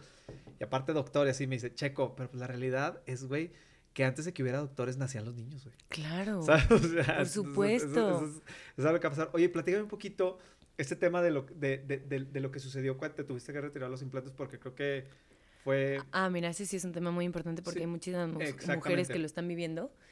Eh, yo me puse implantes por insegura, porque entré a Televisa y veía todas guapísimas, buenísimas, cuerpazo, y yo, o sea, era raro, pero yo en mi casa Sí, sí. siempre lo he hecho, me arreglaba y decía, ay, qué súper guapa. Entraba a Televisa, Sí. Me daba así, me veía gorda, me sentía así, una, una cosa que la pasaba mal. Entonces, Se siente fue, horrible eso. Se siente horrible Sí, porque aparte no sabes cómo manejarte. Y yo veía a la que sea y era como, es preciosa, ¿qué hago aquí? ¿no? O sea, y muchas de ellas ya ni siquiera siguieron siendo actrices ni claro. nada, ¿no? Bueno, entonces el caso es que me opero. También mi mamá tenía, estaba operada. Que eso también creo que es muy importante porque, pues de, de cierta manera mi mamá me enseñó que estar plana no era algo que estaba aceptado, ¿sabes? O sea, si estás plana no hay que operarse. Entonces yo crecí como con eso. Mi mamá siempre batalló con los implantes. Se los tuvo que cambiar, tuvo malas cicatrices. De hecho, pensamos nosotros, médicamente no está comprobado, pero nosotros siempre hemos tenido el feeling que gracias a los implantes le dio cáncer. Ok. ¿no? Pero bueno, entonces eso no lo sabemos en ese momento y dije, me voy a poner mis boobies porque eh, voy a estar increíble. Me pongo las boobies, o sea, mis inseguridades eran las mismas, nada más que ahora con boobies, ya sabes, ahora ya nada más era sí. tápate las chichis enormes que te pusiste porque te ves horrible, te ves gorda, te ves todo. Así las tuve ocho años y tenía síntomas que en ese momento obviamente yo no sabía que eran de eso, como por ejemplo que yo volteaba y veía una pared blanca y me mareaba. Yo decía, yo soy una persona tan diferente a todas que si veo una pared blanca me mareo. Ok. O me salían moretones. Yo, de hecho, amo los moretones. O sea, a mí los moretones se me hacen la cosa más divina que existe en el mundo. Yo estaba llena de moretones y decía, obvio, porque como los amo, la vida me los regala. ¿no? Y bueno, así mil cosas, ¿no? De pronto llego a los ocho años con los implantes y me lleno de acné, pero un acné, o sea, checo, horrible, lo más deprimente. O sea, Ok. Me veía en el espejo y te lo juro lloraba, me daba muchísima pena, quería que me maquillaran sin que nadie me vea. Llegaba maquillada al llamado para que no me vieran la cara tan horrible que tenía. O sea, una cosa que no sabes que eso creo que es de las cosas que más he batallado en esa etapa por lo del acné. Entonces una amiga me dice, oye Mitch, tengo un doctor que tiene unas máquinas bien buenas para el acné, ve con él, era un cirujano. Entonces voy con él y lo primero que me dice es, ¿tienes implantes? Y yo sí, te los tengo que cambiar pero yo no relacioné. Entonces, ah, sí, a la semana siguiente, porque aparte yo también soy así, o sea, yo no planeo y hago en un mes, o sea, yo planeo y es mañana. Entonces ya, a la semana ya me estaban cambiando los implantes. Entonces me los cambian y la primera semana, o sea, se me quitó todo. Ok. Y yo, qué raro, o sea, pues qué padre, ¿no? Por el suero, Sí, sí. por el oxígeno que me pusieron, qué increíble. Total que todo ese año tuve los implantes, estos nuevos que me habían puesto, como se me pusieron mal, o sea, uno se encapsuló como, la gente no lo notaba, pero yo Sí, sí sí. sentía como duro, así como raro Ajá. pasó y llegó a esto de la ayahuasca, me dicen que tengo veneno en el pecho, investigo, voy con los doctores, los doctores me dicen, eso no existe, los este son súper buenos los implantes. De hecho, igual ese que tienes duro, te lo puedo cambiar. Y yo ya estaba, o sea, yo también cuando se me mete algo a la cabeza, Sí, ya, ya no. no. hay poder humano, yo ya dije, me vale gorro si existe a mí me los quitas. Entonces encontré a mi doctor que me dijo, yo te explanto, se llama explantación y te los voy a quitar. Me dice que sí tenía este, lo del breast implant illness porque tenía silicón regado. Todos los síntomas se me fueron. O sea, en tres días, Ok. los ojos nunca los había tenido blancos. Era como, ay, yo pensé que yo era de ojo rojo, Ok. ¿sabes? No, wow. ay, el acné, manchas blancas, wow, ay, esto no era yo, era esto. Soy una persona con muchísima energía, ¿cómo le hice? Wow. Y te dieron una explicación de lo que, o sea, de lo que sucede. Lo que pasa es que el cuerpo siempre está peleando contra el implante porque es algo completamente no, extraño. o sea, extraño. Entonces el cuerpo lo que hace es que genera una cápsula alrededor. Okay. Eh, el implante, aunque esté no roto, siempre está teniendo como fuguitas. Siempre te está sacando silicón. Entonces, tienes como esta capa que dice que protege al cuerpo, pero no está protegiendo el cuerpo, siempre está estresado. Entonces te ataca el sistema inmunológico, por eso los moretones. Hay muchas mujeres, yo no llegué a tantos, a mí, mi breast implant illness no fue tan caótico porque hay mujeres que han perdido la vista, que pierden el pelo, que les da problemas con la tiroides que nunca van a poder arreglar. Y el problema de esto es que tú te haces este, exámenes de sangre y todo te sale bien. Todos los niveles están bien. El problema son los implantes yo a la hora de ver, yo empecé a ver testimonios porque en Estados Unidos, o sea, desde los ochentas, hay registros de que los implantes son malos y entonces pon tú que ponían así esta marca de implantes, se quejaban, la FDA los prohibía, pero pues ya se los habían puesto muchísimas mujeres, entonces no lo sacaban en las noticias, porque hay una mafia enorme atrás, es una, o sea, una industria de muchísimo dinero y han callado por siempre, pero hay información desde el día uno que se pusieron los implantes. Entonces cuando yo vi en mí que, wow, o sea, los cambios, te lo juro que es la primera vez en mi vida que tengo autoestima. O sea, como que dije, órale, me quité las chichis, soy más plana que, que una pared y me siento más bonita que nunca. Me veía con otra cara, tenía otra energía, tenía otro semblante, porque no estaba enferma. Yo me había acostumbrado a vivir, que, a, sentirme enferma sin saber que estaba enferma y sin sentirme como enferma. Nada más yo decía, ay, no, yo soy súper huevona, yo no puedo correr tanto. ¿Sabes? Michelle, es una, Michelle eso le da hueva. Cuando Michelle ahorita sin implante sube montañas. Claro. Entonces como que te acostumbras a esos síntomas.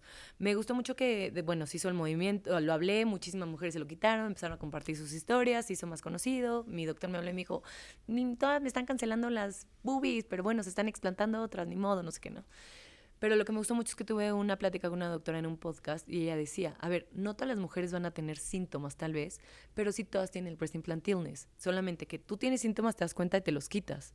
A la que tal vez no, si mañana le da un cáncer o una enfermedad, su sistema inmunológico lleva tantos años peleando con eso que no va a tener la misma fuerza que si no se hubiera puesto nada. Entonces, ¿vale la pena tenerlos o no? No, definitivamente. Definitivamente no. Y otra cosa que también yo dije, hijos de su madre, es que, a ver, yo me puse mis implantes y todo, y cuando me operé, todo lo que la gente me decía es, no me acuerdo de ti con boobies. ¿Tenías boobies? Nunca te vi las boobies. Pero, o sea, todo el yo decía, puta madre, ¿y para qué tuve boobies? Eh, eso, eso es increíble. Digo, no, no, por supuesto que no quiero caer a mí para nada, pero a mí me acaba de pasar algo similar con otra cosa completamente distinta en tema de, de algo que yo renuncié a hacer y todo así. Y que de repente tú tenías una idea en la cabeza y de repente lo empiezas a hacer y resulta que todo lo que tú te contaste estaba no, en otra cosa en tu cabeza. Y tú, y tú le diste una vuelta a tu vida completamente innecesaria que aparte ni querías tomar, ¿no? O sea, Totalmente, porque aparte los implantes, a ver, vamos a ser súper honestos, no nos los ponemos para nosotras. Claro, por supuesto. Lo ponemos para que lo vean. Por supuesto. Porque como siempre lo he dicho, o sea, yo era muy insegura cuando entraba a Televisa, pero si me preguntabas un domingo en mi casa yo sola viendo la tele, o sea, no, no me importaba si tenía boobies o no. Sí, claro. Entonces, qué cañón eh, la poca lealtad que de pronto tenemos a uno mismo, que hacemos las cosas por los demás, cuando además a los demás les vale. Claro. Aunque también me topé ya cuando me quité los implantes, que me escriben muchas mujeres, ¿no? Así para contarme sus historias. Y hay muchas que se han operado porque el esposo las obliga. Sí, no, bueno. Pero ahí sí, hay que entrar a un tema donde, hermana, ¿qué haces ahí? Sí, ¿Sabes? No estés con una persona así, pero bueno, ya esos son otros temas, pero... Pero es cierto, ¿eh? O sea, o sea, o sea se va desencadenando todo de que ese tipo de acciones es para los demás.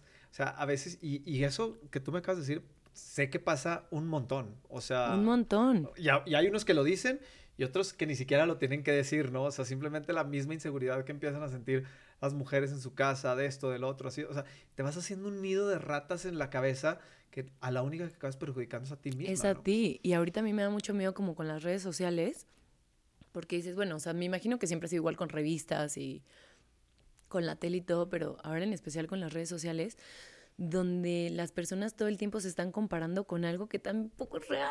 Porque aparte en redes sociales te comparas contra el, contra el, contra el que es igual a ti. Exacto. En la revista como quiera, bueno, pues es que son modelos o son actrices o son esto o lo otro. Pero en las redes sociales te comparas contra la chavita que tiene pega en tu escuela y tú no, ¿sabes? O sea, ya es, ya es aquí tangible, ¿no? Qué feo, o sea, sí deberíamos de trabajar muchísimo como sociedad el dejar de compararnos. Totalmente. Sí, O sí, sí. sea, Porque aparte te estás Hasta comparando. las calificaciones por- deberían dejar de existir. Porque ¿Quién va a aparte es decir que, eso? aparte el problema de este tipo de plataformas es que te estás comparando contra una cosa que es completamente falsa. Que Por tú lo estás dando como real. Por ¿Sabes cómo? O sea, porque la gente te va a mostrar sus cinco mejores minutos. ¿Sabes? O, o sea- no, o, o no sabes qué hay detrás de eso. Por eso digo, o, O sea, sea- te, estás, te, te estás, te estás comparando contra la mejor versión de lo que ellos están, de, de lo que ellos están decidiendo mostrar, ¿no? No, o, mira, te puedes comparar con algo que tal vez no existe, Sí, que es sí. Photoshop y no existió, ni siquiera sí, está así, ni hasta esa persona quisiera estar así. Claro, No, sí, ni, ni puede. O contra un trabajo que llevan mil años haciendo y tú quieres estar así de la noche a la mañana. Exacto. O sea, ¿cuántas mujeres no has escuchado que dicen, ay, yo quiero estar como Bárbara Regil, me voy a operar? Bárbara Regil pase para el gimnasio todos los días, Sí, ¿sabes? claro, o sea, sí, sí, mm, ponte a trabajar como Bárbara Regil mejor, ¿no? Sí, o sea, claro. como Y échale ahí te vas a dar ganas. cuenta que tanto lo quieres. Exacto, y ahí te das cuenta que tal vez no, te, no, no es tu- Que no no es te lo hace feliz, no es lo tuyo. sí, sí, sí. Entonces, como que todos queremos el resultado sin el trabajo, y creo que lo más divertido de la vida es el trabajo, no el resultado, porque el resultado, justo lo decíamos, es en la cima, dura muy poquito, se acaba. Y también algo que me di cuenta ahorita con las películas del cine, porque era mi sueño, así, el cine es... Por lo que más tenemos que trabajar es por nuestra familia. ¿no? Sí. Por, nuestro, por nuestro hogar, por nuestra casa, por nuestro templo, por lo que tenemos ahí adentro. Ellos son los que te van a levantar, ¿no? O sea, si yo un día me levanto triste, no pienso, ay, pero hice cine. Claro. Ya, se me va a quitar la depresión porque hice malvado. No, ya, ya fue. Pero sí puedo pensar, "Uy, pero tengo un hijo increíble, Sí, sí, tengo un sí. novio súper bonito, mis amigas son padres, me levanto. Claro. Entonces, hay que tener mucho cuidado con el entorno, o sea, de verdad, tratar de rodearnos de gente que nos sumen y nos hagan sentir bien. Si hay una persona que te hace sentir mal, así se llama hermano, papá, lo que sea, es como aprender a también limpiar, limpiar, tener en esa experiencia de vida pura gente que, que esté bonita a tu alrededor para que tu experiencia de vida sea lo más bonita. Claro. Si, si, si tuvieras que, que decirle algo a alguien que está pasando por, por un tema justo de esto, donde lo más importante es lo que, lo que el exterior piensa de ella o de él, este, y no se está dando su lugar, ¿cómo, qué- ¿cuáles son las palabras que tú le darías para decirle, güey, estás, estás volteando para el lugar donde O no es"? sea, los demás no existen. Los demás no existen, los demás no están en tu cabeza, o sea, los demás no Sí. eres tú. Pero sería, es como muy fácil de decir, pero creo que a la gente que nos está viendo, si estás pasando por un mal momento, si no estás llenando las expectativas de otros o sientes que no estás como pudiendo con tu entorno y tal, date un tiempo solo, de verdad, o sea, viaja, hazte un viaje solo Sí, sí, sí. o a donde sea, a Cuernavaca, pero solo, conócete, porque toda esa energía que estás poniendo en el otro te está faltando a ti. Sí, el día sí. que voltees para adentro y te conozcas, vas a ver que es mucho más chingón que todos los que veías. o sea, por eso te llaman la atención las personas, porque tú tienes las mismas cosas, Sí, claro. ¿no? Y si tú ves una persona que está logrando algo y te llama la atención es porque tú también lo puedes lograr. Entonces, de verdad hay que darnos este tiempo de conocernos, de ver qué es lo que nos duele, lo que nos gusta, aprender a decir que no. Y de verdad mandar a la chingada todo lo que los demás piensen, porque los demás no van a sentir y no van a estar en tu lugar nunca. O sea, me encantaría como tener la receta así de que me escucharan y ya se cambiara la vida de todas las personas. Sí, sí, sí. Pero es un trabajo que todos estamos haciendo. O sea, yo puedo decirte que hoy estoy en una etapa de mi vida súper plena, súper bien el trabajo, en el amor lo máximo con mi hijo, wow, y sigo trabajando todos los días para que esto se mantenga y sentirme bien. Sí, porque aparte es algo que hay que trabajar todos los días, ¿no? Todos los días hay que despertar, agradecer y valorar. Y todos los días sale algo que me podría decir a mí de, ay, es que... No, no le doy energía a eso. Que eso es súper importante, ¿no? O sea, también saber y aceptar que va a haber días malos. O sea, Por supuesto, pero ya también... tú decisión cómo lidias con ellos. Y que para todos. Que- sí, es para que eso todos, venimos. O sea, recuerden que venimos a esta vida a trabajar. Exacto. ¿no? Venimos a esta vida a conocernos y tratar de ser mejores. El que se acomoda pierde, Sí, el sí, que, sí. que, que ya ganó todo ya perdió, y el que no hace nada también ya perdió. Entonces, siempre, o sea, no hay edad para empezar. De acuerdo. No hay edad para empezar. Si tienes 18 años, de verdad no creas que, ay, no voy a hacer... Disfruta, más pura fiesta, diviértete, te falta tanto que no la pases mal. Si estás en los 20, construye y si no puedes, no importa. O sea, al final las cosas siempre llegan. Sí. Y también esto que me he dado cuenta yo en la vida es que nunca estamos preparados para nada hasta que llegan las cosas, ¿no? Yo no estaba lista para ser mamá hasta que tuve un hijo. Cuando te, te quieres comprar un coche, si no te arriesgas y te lo compras, pues nunca vas a tener el dinero para comprártelo. Hay que meterse al enganche y empezar a pagar, ¿no? Sí, Entonces, claro. para estar listo para algo es ir a abrir la puerta de esa cosa. De acuerdo. Nunca va a llegar esa cosa a abrirte la puerta a ti. Sí. Entonces, y la vida solo se vive una vez. Disfruta, O sea, es, es, muy bonita. Cuando la quieres ver bonita, la puedes ver bonita. Si crees que está bien, como si crees que está mal, tienes la razón porque es lo que tú crees lo que es. De acuerdo. Pues Mitch, no, no, no, te puedo, no te puedo explicar lo que disfruté el podcast contigo. La ah. verdad es que, o sea, me, me sorprende muchísimo el ángel que tienes, o sea, y la forma en la que, la, la, forma en la que platicas las cosas, porque aparte a mí, esta plática, digo, normalmente mis podcasts son, o sea, no, no sé cómo explicártelo, son muy distintos, o sea, normalmente yo me siento muy distinto cuando estoy en, en, en un podcast, pero la verdad es que te puedo decir que al primero que le sirvió todo lo que, le, todo lo que dijiste fue a mí. O sea, ah. porque hay muchas cosas a mí que de repente me hace como, que, que, me hacen ruido y el... Y por supuesto que las escuchas y las lees y lo, y lo, y lo ves en, en, en, las letras, en donde tú quieras, pero el tener, o sea, de verdad la energía que tienes tú de sentarte enfrente de ti y, y, lo, y lo que proyectas es, es bien bonito, ¿eh? Te lo juro. hoy entiendo muchos de los comentarios que, que, leí en, en, tus otras entrevistas. Y digo, independientemente de lo que pase con este podcast, yo te agradezco mucho que hayas estado aquí porque la verdad me, me, fascinó platicar contigo. No tienes idea, o sea, mis expectativas las superamos por, o sea, Ay, qué buena onda. La verdad es que la pasé, la pasé muy, muy, muy bien. este, te lo agradezco mucho. Qué bueno que estuviste aquí, qué bueno que se dio. Gracias por invitarme a tu podcast. Al contrario, al contrario, porque la verdad sé que estuviste a nada de, de realmente no poder venir.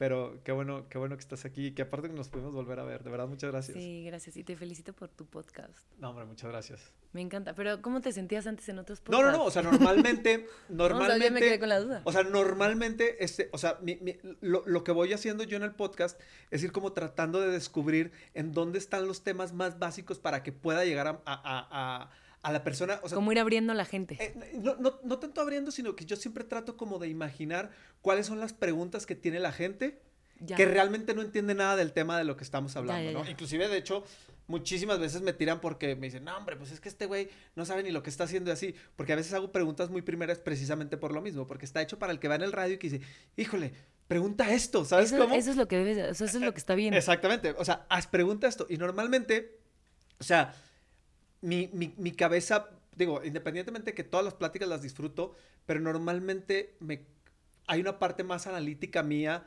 procesando lo que está sucediendo, ¿no? Independientemente de lo que está pasando en las cámaras, que me avisan del tiempo, que esto y que lo otro. Pero la verdad es que ahorita te puedo decir que, o sea, el hecho de que fuera una hora quince, una hora y treinta, era de que, ching, bueno, está acabando el tiempo, ¿sabes cómo? Y, y la verdad fue un tema más de que, ay, caray, ¿por qué lo que está diciendo? Hay tantas cosas que me están pegando que sé que hay que poner manos a la obra en ciertas cosas. Pero ¿sabes por qué? Porque todo lo que vivo yo lo vivimos todos. Claro, por supuesto. ¿Sabes? o sea, todo se trata de sentir y todos siempre, ya, o sea, no vamos a regresar a lo mismo otra vez, ya nos estamos despidiendo, pero a ver, todos venimos esta vida a sentir. Y todos vamos a pasar por lo mismo. A todos nos van a romper el corazón, a todos nos van a engañar, a todos vamos a sentir que no podemos, vamos a sentir frustración. o sea, en diferentes momentos de nuestras vidas vamos a sentir lo mismo todos. Sí, sí, sí, de acuerdo. Entonces, cuando ya sabes que ay, todos vamos a pasar por lo mismo, ya, chale, compartamos y vamos cómo salimos de esto más rápido. De acuerdo. ¿No? O sea, muchas veces creemos que el que tiene la casota, el este es, es el más feliz y el pobrecito o sea, está infeliz como nadie y la persona que menos tiene es la que más disfruta la vida. Sí, sí, sí, Entonces hay que dejar de compararnos y hay que abrazar lo que sentimos y, y sentirlo orgullo. ¿no? Puta, me enojé, me enójate chingón. no, no te tragues nada, enójate bien. Y, sí, así sé, sé lo que quieres ser en el momento que quieres ser. Creo que es la manera más bonita de vivir la vida.